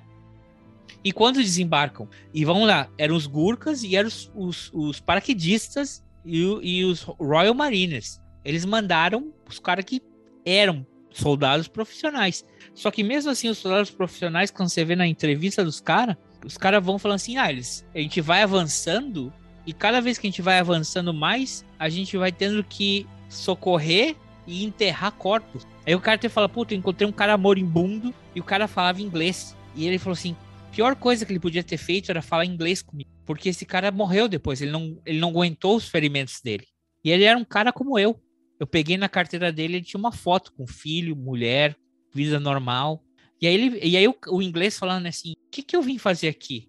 Isso aqui é um pedaço da Inglaterra? E, e eu achei muito interessante esse, esse é, documentário, porque você vê que nenhum, nem argentinos e nem ingleses que combateram identificam aquele pedaço de terra como um pedaço de um país deles. E que a vida deles, o sacrifício deles de, de amigos morrerem ou de matarem um, um cara foi em vão. Exatamente. Foi para nada. Exatamente. Esse é um outro ponto que eu queria jogar aí para depois. Mas antes eu queria fazer um comentário que eu estou há horas para fazer uh, sobre a Margaret Thatcher, né? Porque a gente fala guerra horrível e, e, a gente já falou de muita coisa ruim, muita coisa triste. E para descontrair um pouco aqui o episódio, é, ela, ela assumiu o governo em 1979. Em 1980 eu entrei no ensino médio. E lá no ensino médio eu tive um choque com a matemática. E agora eu vou fazer um negócio antiético aqui, né? Que eu vou falar contra um membro da minha classe profissional. Mas eu tinha uma professora de matemática que simplesmente não dava certo. Eu e ela, assim, a gente não cruzava, e eu, eu vou confessar aos ouvintes e a todo mundo aqui, publicamente, para o mundo, que eu rodei aquele ano, e eu rodei em matemática com uma tia que era professora universitária em matemática, com um irmão que estudava engenharia e que dava aula particular de matemática, e eu conseguia zerar. Voto junto com e o relator. Eu, e eu consegui zerar as minhas provas de matemática, a maioria delas, no ano. As poucas que eu consegui tirar alguma coisa, acertar alguma coisa, fiz um 1,2, 1, alguma coisa. Ou seja, foi o pior ano da minha vida escolar em matemática. Foi aquele 1980. E a minha professora. E tu vai botar a culpa na Margaret Thatcher até nisso? Eu, eu, eu a minha Porra! era era uma... com cabelo duro, armado que nem da Margaret Thatcher. Ela era a Margaret Thatcher. A minha professora era a Margaret Thatcher. Mas ela tinha uma desvantagem, certamente, em relação à Margaret Thatcher. Porque quando a Margaret Thatcher entrava no parlamento, todos os membros se levantavam. É, meu.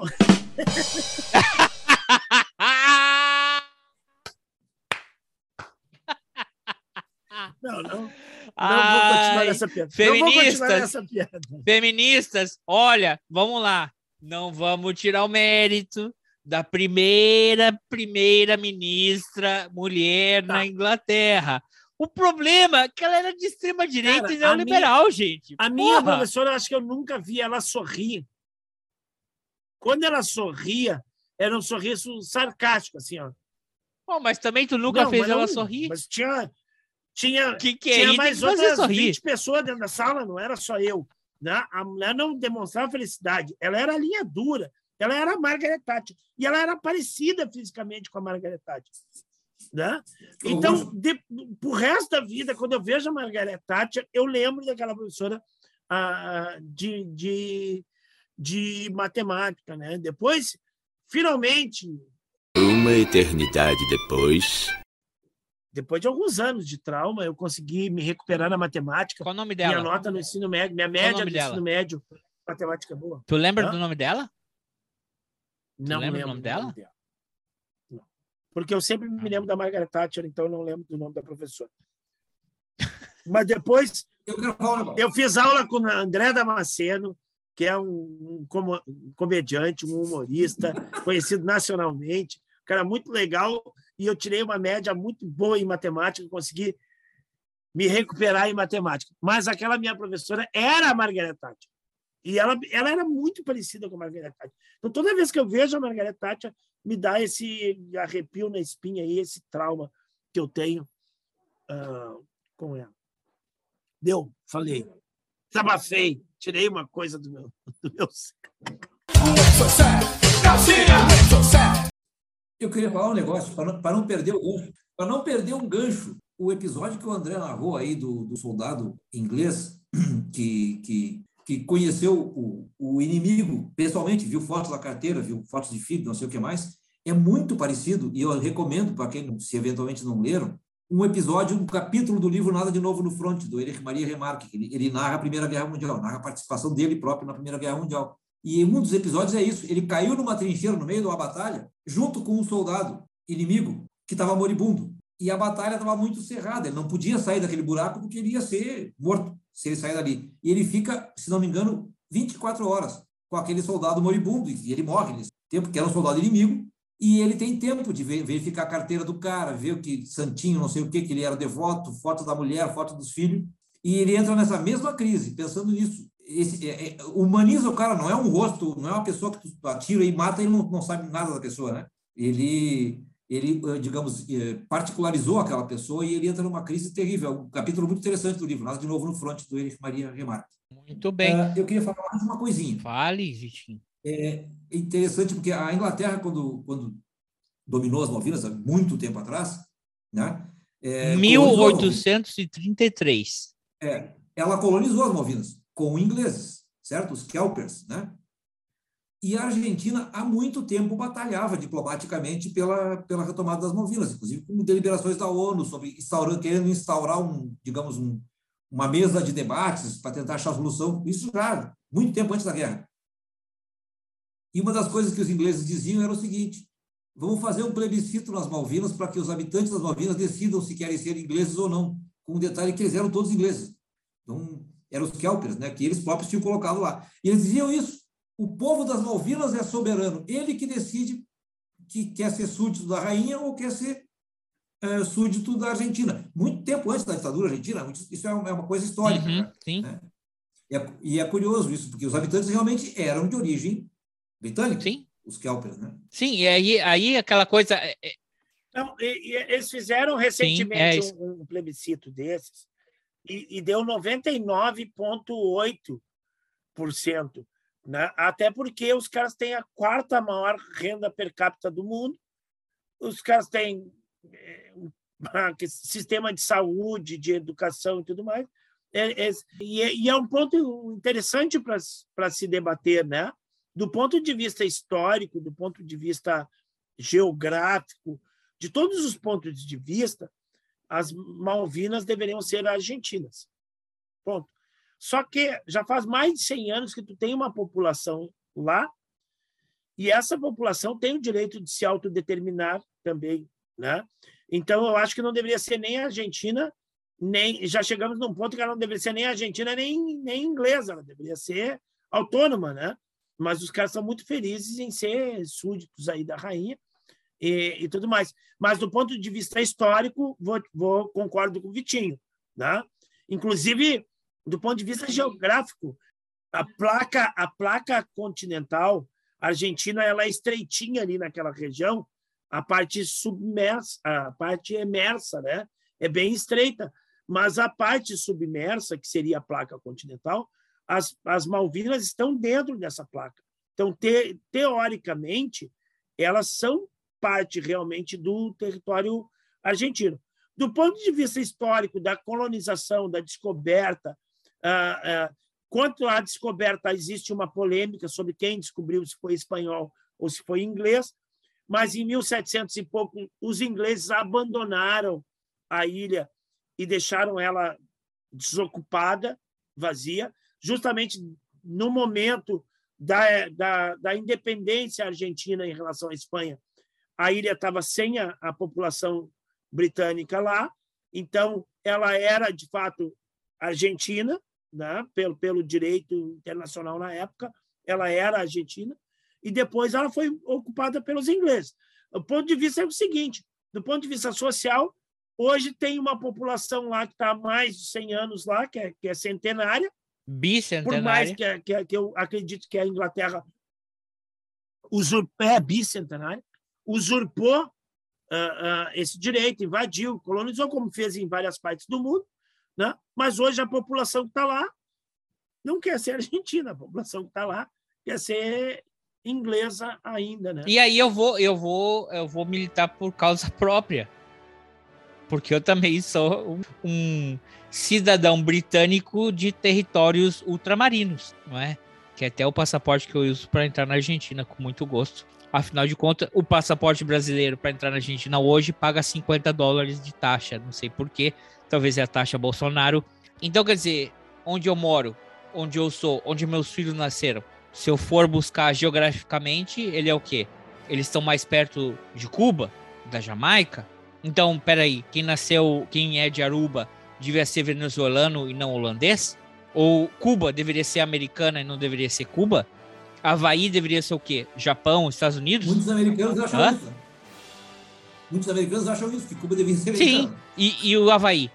O Havaí é americano? É japonês? O Havaí é Havaí, entendeu? A Ilha de Páscoa, por que a Ilha de Páscoa pertence ao Chile? Então, são, são todas essas discussões que a gente também tem que pensar no, né, ser menos geográfico e pensar quem é que mora ali. Então, você vai querer tirar essa, você vai querer mudar a nacionalidade, a cultura dessas pessoas por uma sendo que sendo que todos esses marcos geográficos sempre foram impostos por outros, né, aspas, aspas, dominadores coloniais europeus. Então, é, é no caso das Malvinas, não, no caso das Malvinas não precisa aspas, foi exatamente isso que aconteceu.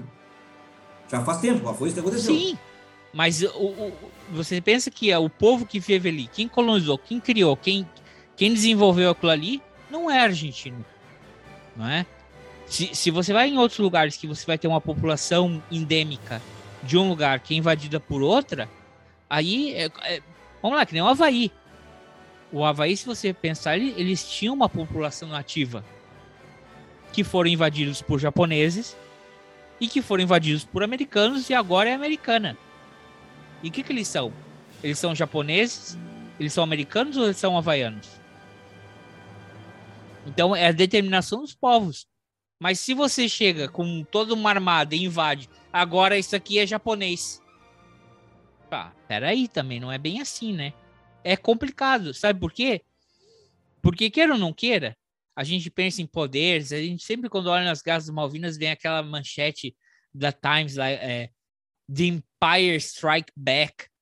Porra, que, que sacanagem, né? Era uma época do Guerra nas Estrelas, esse cara coloca uma manchete colocando The, The Empire Strikes Back, o nome de um filme mostrando um, um, um, um porta-aviões que está indo para a Guerra das Malvinas. Tem que pensar que são pessoas que estão ali. E que no final das contas, né?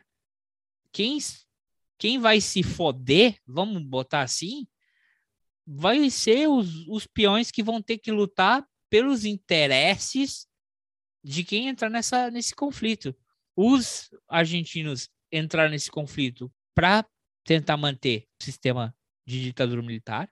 E os ingleses falaram nem fodendo, porque aqui é extrema direita e ninguém bota, ninguém, entendeu? Se você não é russo, a gente vai botar para fuder com vocês. É basicamente assim. Então. Foi basicamente isso que aconteceu, né? E aí volta aquela coisa que a gente fala sobre guerra. É, morreram 750 argentinos, um número maior desses se suicidou, um monte de cara perdeu o pé, perdeu a ponta do pé, perdeu o pé inteiro, né? a gente tem tem filmes aí argentinos falando sobre isso. Sobre Iluminados por El Fuego. É um Alguns ingleses também. Argentino, muito bom. É. Foi isso que eu falei. Foi isso que eu falei. É. Eu voto com o relator. Isso. Ah, ingleses morreram e tudo mais. E, e, como tu diz, ninguém estava motivado, porque é uma guerra meio que sem sentido e que ela serviu como um, um, um, um triunfo político que na realidade foi um tiro pela culatra da, da ditadura argentina. Na realidade, foi um tiro que saiu pela culatra da, da, da, da, ditadura argentina, porque não aproveitou o, o, o campo diplomático, que deveria ser o caminho correto, quis usar a força e deu uma sobrevida para Margaret Thatcher, né? Conseguiu fazer com que a Margaret Thatcher, que já estava ferrada lá na Inglaterra, e, e, se reelegesse. Porra, bota sobrevida, porque ela se reelegeu aí e se reelegeu de novo. Ela governou até 90, se não me engano. Essa merda só foi sair em 90. Ah, entendeu? Assim... Então foi, foi um jogo político que envolve vidas, infelizmente, né? E que é uma grande pataquada. Vamos, vamos falar isso do ponto de vista político, é uma grande pataquada, né? Uh, eu acho que houve interesse político, sim, dos dois lados porque é uma realidade pré-eleitoral, ainda que a eleição não tenha sido em 82, como o André me corrigiu corretamente, mas era um debate e que, na Inglaterra, se a Margaret Thatcher não reage do jeito que reagiu, o governo da Margaret Thatcher não reage do jeito que reagiu, uh, perderia pontos da população, mais do que ela já tinha perdido. Então, isso serviu para ambos os lados. Né? A intenção do governo argentino me parece óbvia. Né? E também me parece óbvio que essa guerra não podia ser ganha pela gente. Ah, qualquer estagiário de arte militar poderia dizer isso naquela época. Né? Então, o que, que o governo argentino apostou? E uma das coisas, eu acho que o falou um tempo atrás, sobre um dos elementos que eu acho que estava na cabeça dos estrategistas argentinos. Guerra Fria. Esta guerra é, entre aspas, um pouquinho fora da Guerra Fria. E tinha muitas outras, muitos outros conflitos Sim. acontecendo naquela época que estavam mais dentro, mais inseridos nesse, nessa lógica da Guerra Fria. Imagino que os estrategistas ah, argentinos pensaram isso. Os americanos, os americanos não vão dar muita bola para cá. Acho que. Acho... Catastroficamente, o, o, resultado é catastrófico dessa, dessa, dessa, desse raciocínio. Mas acho que pensaram isso. Nós temos, ah, aliás, o segundo parceiro, se não me engano, comercial da Argentina, depois da Inglaterra, era a União Soviética. Então pensaram, vamos ter algum apoio, quem sabe, dos russos. Aliás, é interessante pesquisar o seguinte: o PC, o Partido Comunista Argentino, fiel a Moscou e satélite de Moscou, como todos os PCs da época, não dava muita bola para a luta contra a ditadura militar na Argentina, por causa da parceria enorme que existia comercial entre a Argentina e, a União Soviética. Claro que existia com a Inglaterra também, claro que existia com os Estados Unidos também, com a Inglaterra mais até. Né? Então, o maior parceiro comercial da Argentina é o Brasil. Hoje, né? Hoje. Não era assim naquela época, eu acho. A União Soviética tinha poderosos interesses na Argentina o, o, o, Brasil, o Brasil passou a defender os interesses argentinos lá na, na Inglaterra. Os interesses comerciais argentinos na Inglaterra, naquela época, passaram a ser defendidos pelo Brasil. Né? O Brasil ele, ele, ele deu um apoio moderado à Argentina. Moderado porque não queria entrar em conflito com a Inglaterra. Tem um mas, episódio, tem um episódio, tem um episódio que aconteceu na base aérea de Canoas aqui, antes do Brasil formalmente dizer que não apoiava a, a, a, Inglaterra, de abastecimento de naves aqui na base aérea de Canoas. Isso foi meio que. Uh, é, até hoje se, se discute esse assunto, mas isso aconteceu. E hoje, não, não, hoje, claro, no contexto da guerra é bem diferente do, do, do contexto de paz, né? Mas hoje acontece isso. Uhum, claro. Mas teve pelo menos uma. Mas antes que tu conte isso. Hum. Não, eu já contei. Teve um episódio de abastecimento de navios ingleses em Porto Alegre, né, em Canoas, na base aérea de Canoas. Não, mas vamos falar mais sobre isso. É só falar uma coisa que. Não, peraí, base... só porque eu fiquei em dúvida: navio ou avião? Porque na base aérea de Canoas fica difícil de abastecer é navio. É avião. Ué, podia ser um navio porta-aviões também, né? Ou um avião porta-navios, quem sabe? Entra ali pelo Itajaí, faz uma curva. É, não, Não, é, só- Ô, André, de novo. André, depois as pessoas te criticam da geografia aí. Assim, Essa foi de brincadeira, por favor. é o Rio Gra... é o Rio Gravataí, não, o Rio de Sinos que passa, não, Gravataí. É o Rio Gravataí que passa ali em Canoas, tá? Ah, mas assim, ó, já está aprovado, gente, já está aprovado, está aprovado já que o Oceano Atlântico é a parte salgada da Lagoa dos Patos. Então, qual é o problema do navio entrar por ali, pegar o Guaíba ao contrário, com a correnteza ao contrário e se abastecer em Canoas? Mas na verdade era avião. Não entendeu, não entendeu a, não entendeu, não entendeu a peripécia. Eu queria dizer só uma coisa. Tentar. Quase deu, né? Quase deu. Né? E se entrou pelo Itajaí, a culpa não é minha que o Rio Grande do Sul não conseguiu chegar até lá. Tentaram, né? Quase que deu. A culpa não é minha. Então não me corrija. Eh, vai, vai reclamar com o Garibaldi. É, o que eu ia dizer é Depois seguinte, chove e-mail aí, ó, chove e-mail aí fazendo críticas à tua pessoa e só elogios a minha e depois tu fica triste. Depois tu fica triste. Só o hate aumenta. É porque o rei, só o hate constrói. É, é... Peraí, porra.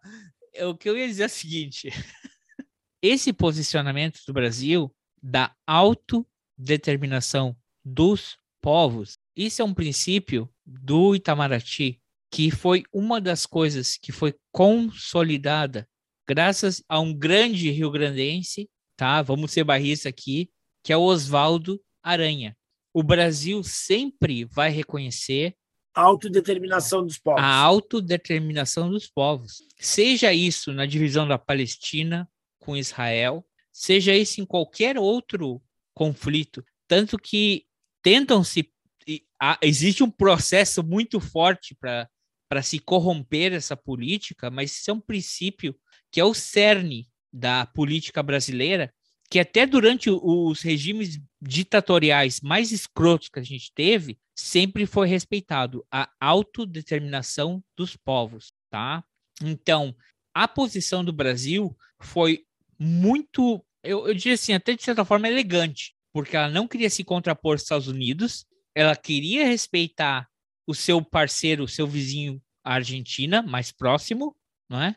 Mas ela também não queria rivalizar com a Inglaterra e, de novo, a autodeterminação dos povos, que seriam os cidadãos das Falklands. Então, isso é uma política, é o cerne da política internacional brasileira e que eu acho que não deveria se perder. A gente não deveria ser amigo de fulano, ciclano, meu parceiro, não sei o que, não sei o que, meu amigo, isso, aquilo, outro, porque não existe amizades. E sim respeitar a autodeterminação dos povos.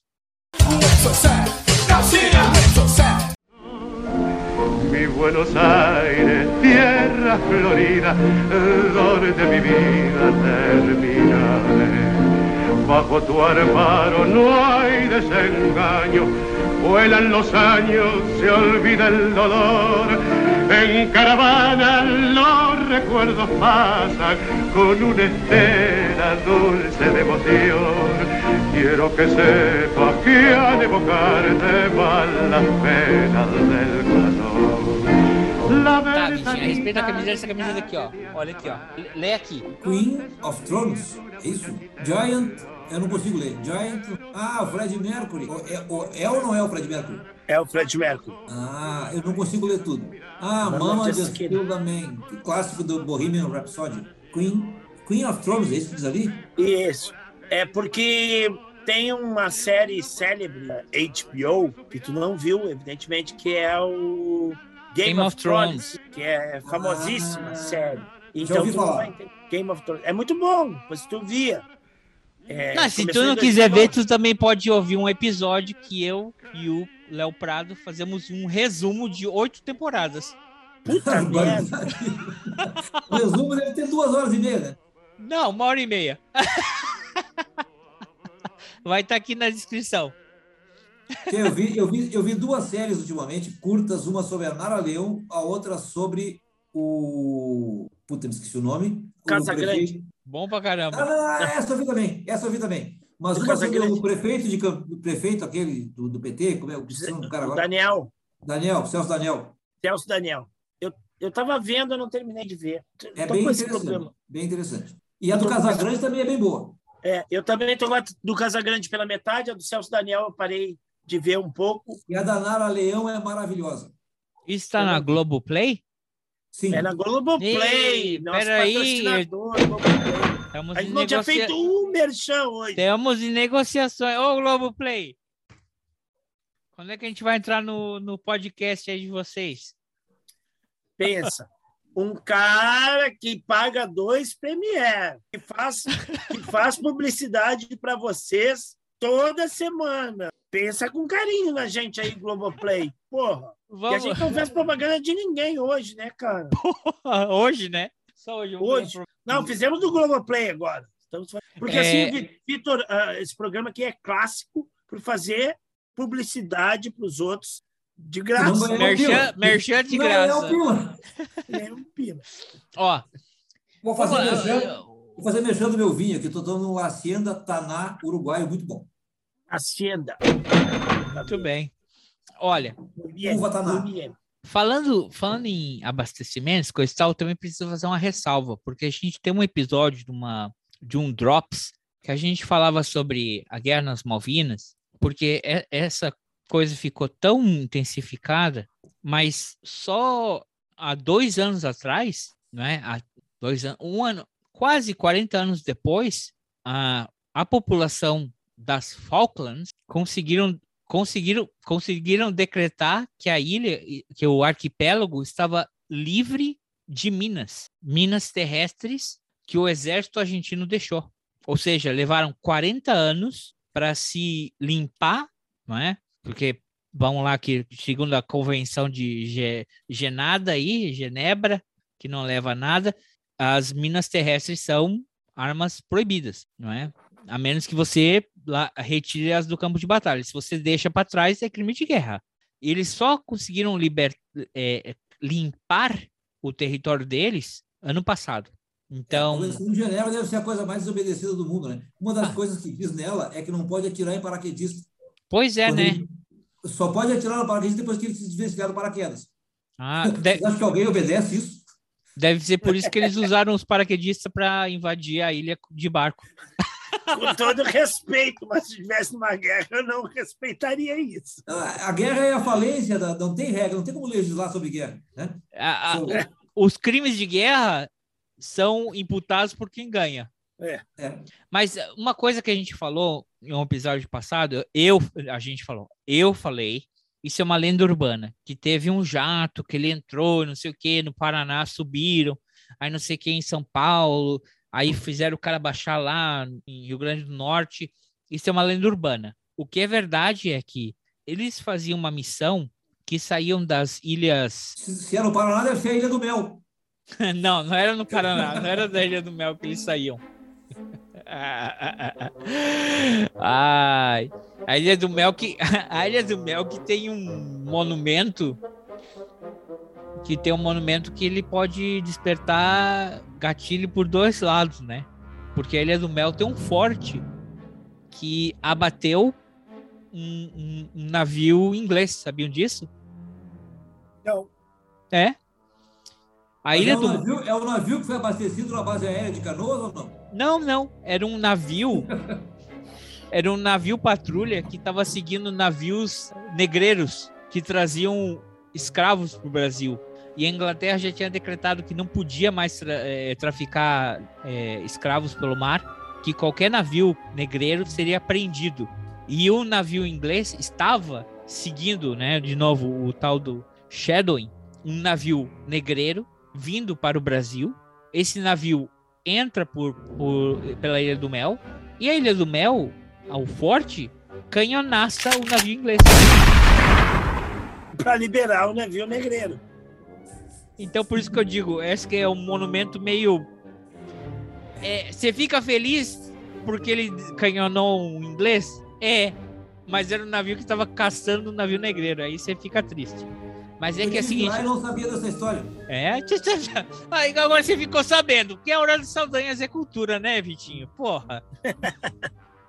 Aí, ó. O, o que acontecia? Tinha- na, na África, ali na altura do Nordeste, ah, eu não vou dizer, senão vão me matar. Mas imagine o Nordeste, mais, mais ou menos na altura de Rio Grande do Norte, Pernambuco, tem a Ilha Ascensão. Mas imagina entre Brasil e África uma linha, as Ilhas Ascensão. O navio, o avião bombardeio saía dali, ele tinha que ser abastecido, né? Três vezes na ida. Ele bombardeava é, o sul da Argentina ou algum ponto específico nas Falklands e voltava. Na volta ele era abastecido quatro vezes, quatro vezes porque ele tá subindo, né? Os uruguaios vão ficar chateados contigo, né? Brincadeira. Aí, o que aconteceu? Um, de, um Vulca, ele é um Vulca, né? Porque é um bombardeio estratégico nuclear. Né? O tanque de combustível dele era só para ir de Londres até Moscou, não era para ir lá da puta que pariu até Buenos Aires. Até o fim do mundo. É.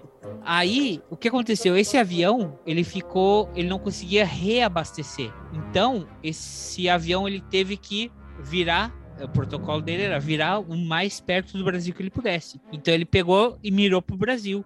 E ele veio pro Brasil. Só que ele desligou o rádio. E como o Brasil já estava em alerta na guerra, ele não queria se envolver e coisa tal, queria ficar neutro, mas não queria envolvimento nessa área, ele soltou os jatos, não é?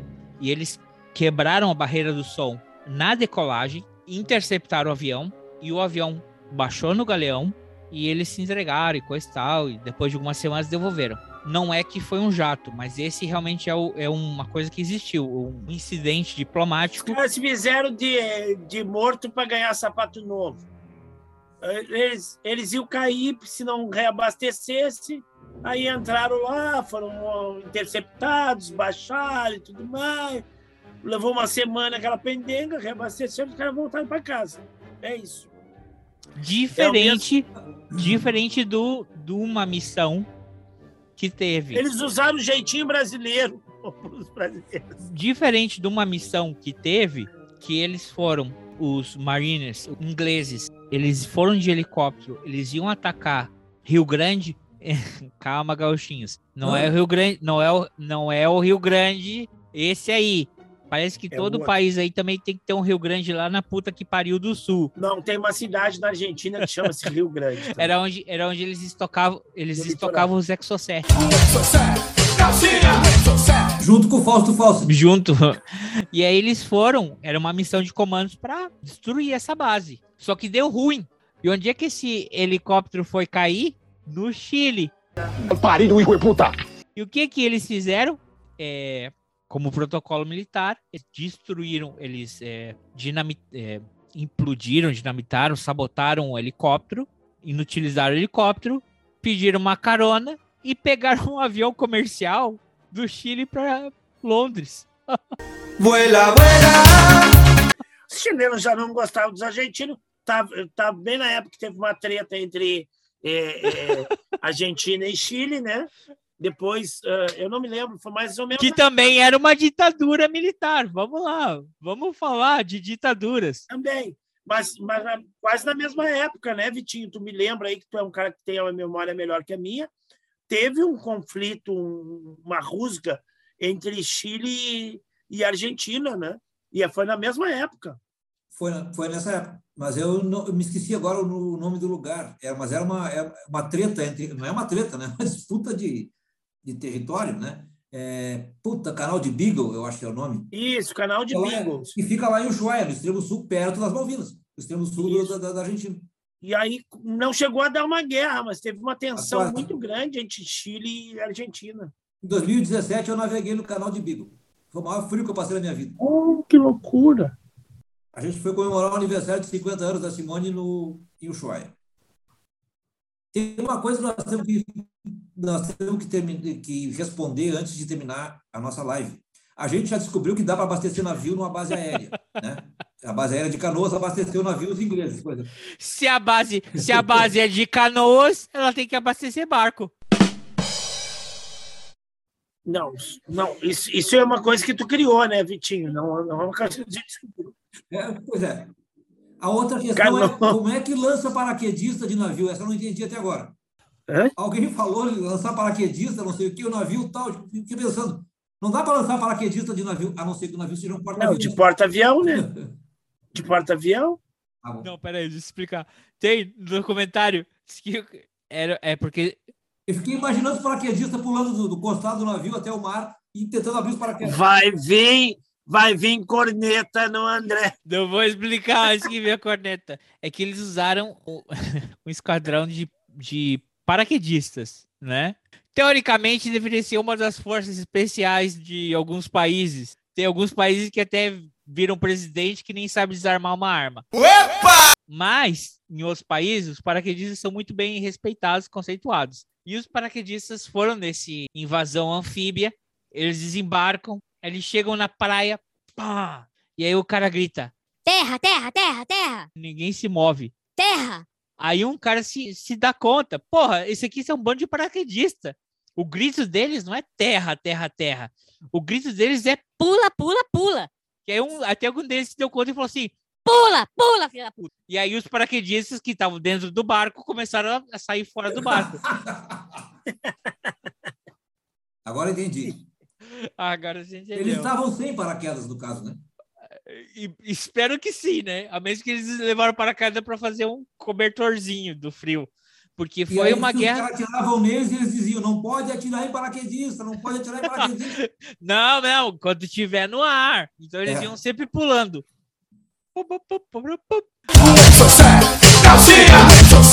Mas então é isso, amiguinhos. A gente, de novo, ó, o disclaimer: a gente riu, brincou, coisa e tal.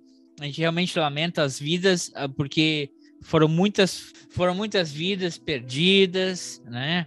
Vidas são únicas. A gente não vai contar assim, ah, mas foram só tantos números. Não, esses foram tantos quantos para suas famílias, né? São irreversíveis. É um conflito em aberto e eu acho que é interessante para a política argentina esse conflito ser aberto, porque tu ter uma ferida aberta, tu sempre pode ter algo que tu pode tocar cada tempo, né? As uh, Malvinas são nossas, coisa e tal. Tu quer levantar um nacionalismo, ou é Copa do Mundo, ou são as Malvinas, no caso da Argentina. Mas a gente só queria trazer esse contexto e para vocês também, com qualquer que seja a ideologia, a forma de pensar de vocês, fa tentarem fazer um, um, paralelo com o que a gente está enfrentando hoje, um conflito odiento, horrível, depois a gente ter passado por uma pandemia, a gente tem uma guerra que está envolvendo combustíveis, está envolvendo trigo, que é a base da economia da comida de todos nós gordinhos que gostamos de uma pizza, de um pãozinho, de um macarrão. Então, era isso que a gente queria trazer para vocês.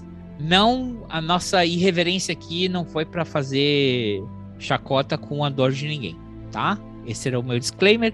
E agradecer muito, muito a presença do Vitinho. Vitinho, obrigado por ter vindo aqui. Vitinho, dá suas considerações finais aí para nós.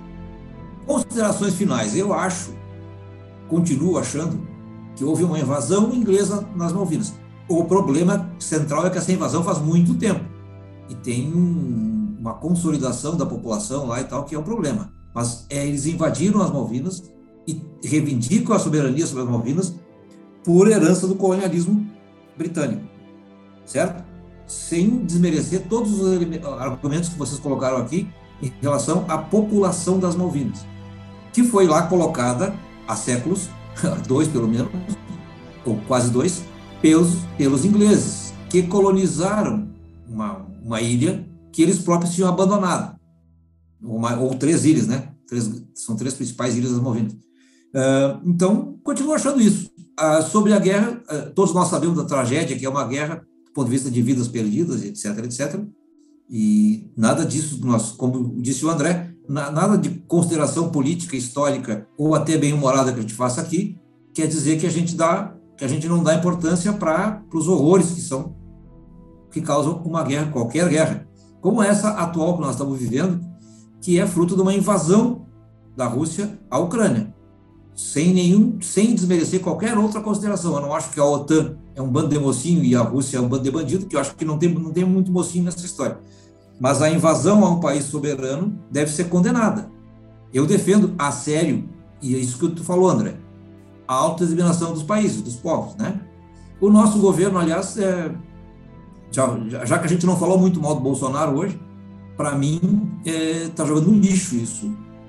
E fez isso com a Venezuela.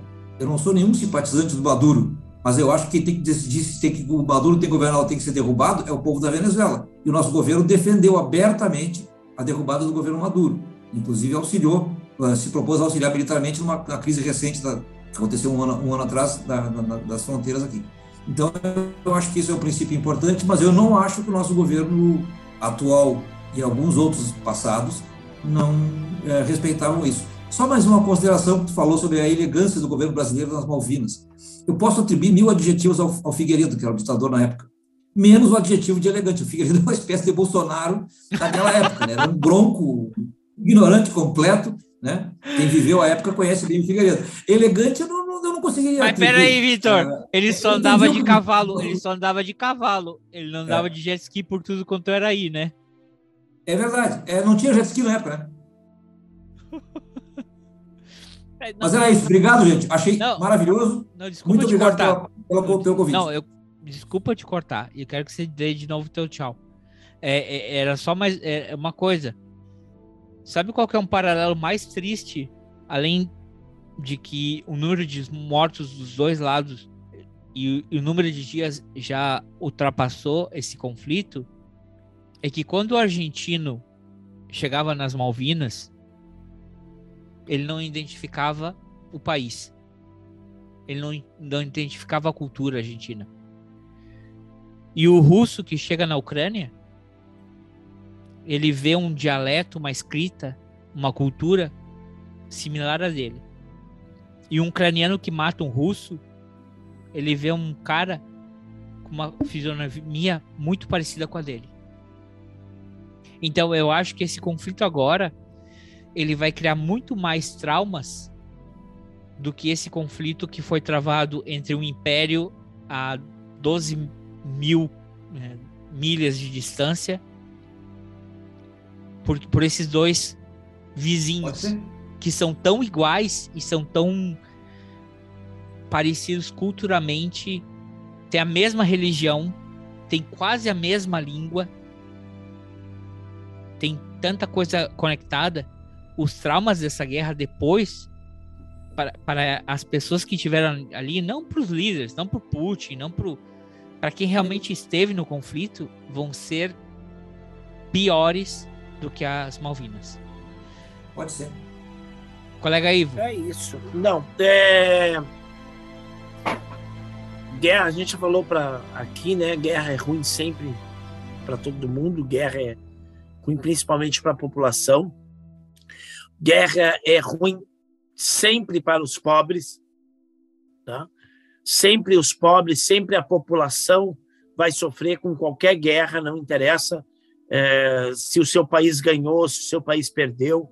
A guerra é ruim para os pobres, ela sempre é uma coisa ruim, certo? É, bueno, e, e, e eu ia falar um negócio ali que o André me cortou. Essa semana morreu um cara que foi combater na guerra da Ucrânia. E a gente comentou aqui sobre os gaúchos que se alistaram para combater na, nas guerras das Malvinas. É, tem uma diferença muito grande nisso, né? Tem uma, uma diferença enorme, gigante, entre tu é, querer ajudar o teu vizinho aqui, que tu acha que está combatendo um país imperialista e tudo mais. E outra coisa é tu te deslocar para um outro continente, uma coisa que não tem nada a ver com a tua realidade ali, acho que a gente já comentou aqui. É porque o cara tem o instinto de matar, né? Quantos brasileiros que estavam lá na Europa que ajudaram eh, dirigindo quilômetros e quilômetros para resgatar pessoas que queriam se refugiar e tudo mais. O cara que sai daqui para pegar um fuzil, pegar em armas num conflito que ele não entende que ele não tem relação nenhuma com o que está acontecendo, tá, do meu ponto de vista, equivocado. Assim, né? Tá com um desejo de matar e ele não pode matar livremente, então ele busca um motivo oficial para poder matar. É, é esse comentário que eu queria fazer. É, eu sei que é polêmico, eu sei que vai incomodar algumas pessoas, mas é isso. Tem uma diferença muito grande no pessoal que quis dos bêbados lá do, do, de São Borja, que queriam se alistar pelo lado da Argentina, com um cara que sai do Brasil hoje é, para ir lá se alistar nesse conflito, seja por que lado que o cara escolha para participar. É um conflito que a gente não tem que se meter militarmente, pode se meter humani humanitariamente. Né? Tu pode reivindicar, fazer protestos contra a guerra, contra a invasão, fazer tudo que tu tiver ao teu alcance para que esse conflito acabe e que os danos uh, sejam minimizados no que, no que for possível. Mas tu ir combater, tu ir te alistar para qualquer um dos lados, para mim é um equívoco gigantesco. É, e é isso. Ah, e só mais uma coisa, porque parece que a gente só quis bater na figura da Margaret Thatcher, da mulher, primeira, e eu já falei que méritos para ela por ter sido primeira mulher, primeira ministra. Mas também tem uma coisa na Argentina, né? Levaram é, décadas até reconhecerem a participação das mulheres argentinas no na Guerra das Malvinas. Elas não eram reconhecidas e foram tiveram muitas mulheres que estiveram como enfermeiras, militares, voluntárias e que levaram anos para reconhecer a participação delas. Porque uma coisa que você vai ver em qualquer documentário ou filme argentino, todo argentino que ele mais gritava era mãe, mãe, mãe, mãe. E essas mulheres que tiveram no fronte de batalha argentinas, elas não só salvaram vidas, mas elas foram a última, a última conexão com um amor materno que esses caras tiveram. E, e, e o machismo do regime militar ditatorial da Argentina e os regimes democráticos demoraram muito tempo para reconhecer o valor dessas mulheres na Guerra das Malvinas. Muito bem. Muito bem, André. Bem, bem colocado. Sem contar que, que um ícone uh, moderno né, da, da Argentina são as mães da Praça de Maio, né, que lutaram bravamente contra a ditadura e, e elas ainda resistem, né? E são uma, uma, um marco de luta da Argentina e é um tapa na cara da, da, histórico da ditadura, né? A presença dessas mulheres com seus lenços na cabeça, reivindicando seus filhos que foram desaparecidos na ditadura. Isso para exaltar a figura feminina. É, não, isso, porque senão a gente vai ficar parecendo três caras que ficaram malhando uma mulher que foi. É que a Margaret Thatcher era ruim, Uma fascista que, que for defender aí a soberania do império. o Vitinho. É que pra assim. ser ruim não tem é, gênero, Vitinho, né? Pra ser ruim não tem é... gênero. Tu pode ser ruim. Não. Bom mesmo é só a minha rainha. Oh! É, o. Ô, Léo, ô, ô, Léo, desculpa. É porque ontem eu participei da live do Léo, a gente falou sobre o filme Os Sete Prisioneiros. Se vocês não viram, tá no Netflix. Eu vi o filme e eu queria ver a, tá a live, eu vou ver hoje. Eu não participei da live aqui, porque eu criei vergonha na cara e voltei para academia. E ontem foi a minha primeira aula e ah. eu estou me sentindo muito bem e muito feliz. É, eu, Vergonha que a gente viu lá na Não, academia. não, oh. não. Olha, eu me surpreendi. Deixa, deixa eu só falar isso aí. Eu me surpreendi muito, porque assim, eu estou num bagaço fisicamente. Estou num bagaço físico. O último jogo que eu joguei, eu quase morri lá no jogo. Foi um fiasco. E eu achei que seria é, terrível a minha participação na primeira aula. E meu amigo, eu estava muito bem, tinha mais sete pessoas que já estão há mais tempo do que eu lá e modéstia à parte, eu fiquei muito feliz com os meus resultados físicos e técnicos. Tecnicamente, eu ouso dizer que eu estava melhor do que os outros participantes, mas isso é bagagem da vida, né? Mentira! Eu entrei numa era, aula de... academia de quê? Era academia de história? Kickbox. Kickbox. Ah, tá. Cara, eu fiquei muito feliz com a minha aula ontem. Muito... O André não sabe, mas eu já treinei arte marcial com o Ivo, viu, André? É, foi um desastre. Tá bom. É Outro dia eu conto. Ô, ô, ô Vitor, recomenda aí sua página hoje. no Instagram. Para quem quer ver umas fotos suas, teu perfil no Instagram, para o pessoal ir lá olhar as tuas fotos. Bom, eu sou um fotógrafo amador, né? Quem quiser gostar de ver foto que, pelo menos eu, na minha opinião, são bonitas, ou são, não, não necessariamente bonitas, mas são relevantes. Não, não só, não, desculpa, Vitor, não, não, não só na tua opinião, porque volta e meia tu é classificado para exposições, tu recebe prêmios, premiações aí e tudo mais. É, é, é, como tu é modesto e eu sou teu amigo, eu não preciso ser modesto, eu posso falar que o Vitinho está é, sempre aí em anuários internacionais e coisas aí. As fotos dele são premiadas. Ele é um cara fotógrafo amador, mas com uma competência. Tá aí na boca da galera. Profissional. É, se não fossem os amigos, eu não seria, eu não seria nada, né? Eu, mas muito obrigado. Uh, é isso, Victor Giorgi, Subline Fotos no Instagram. Quem quiser ver lá, tá ali, é, é um perfil aberto, liberado. Estejam a gosto. Giorgi muito com obrigado, GH, tá? Para quem não entende o idioma italiano, Giorgi com GHI. Com GH. Isso. É isso aí, então, amiguinhos. É, sigam se cuidando, usem, é, sigam usando a máscara, protejam-se. É, e semana que vem tem mais. Obrigado aí para todo mundo que ouviu a gente até o final. Um beijo, um abraço, tchau. Tchau, um abraço a todos. Tchau. Tchau, tchau. Valeu. Valeu. Coração, tchau, tchau.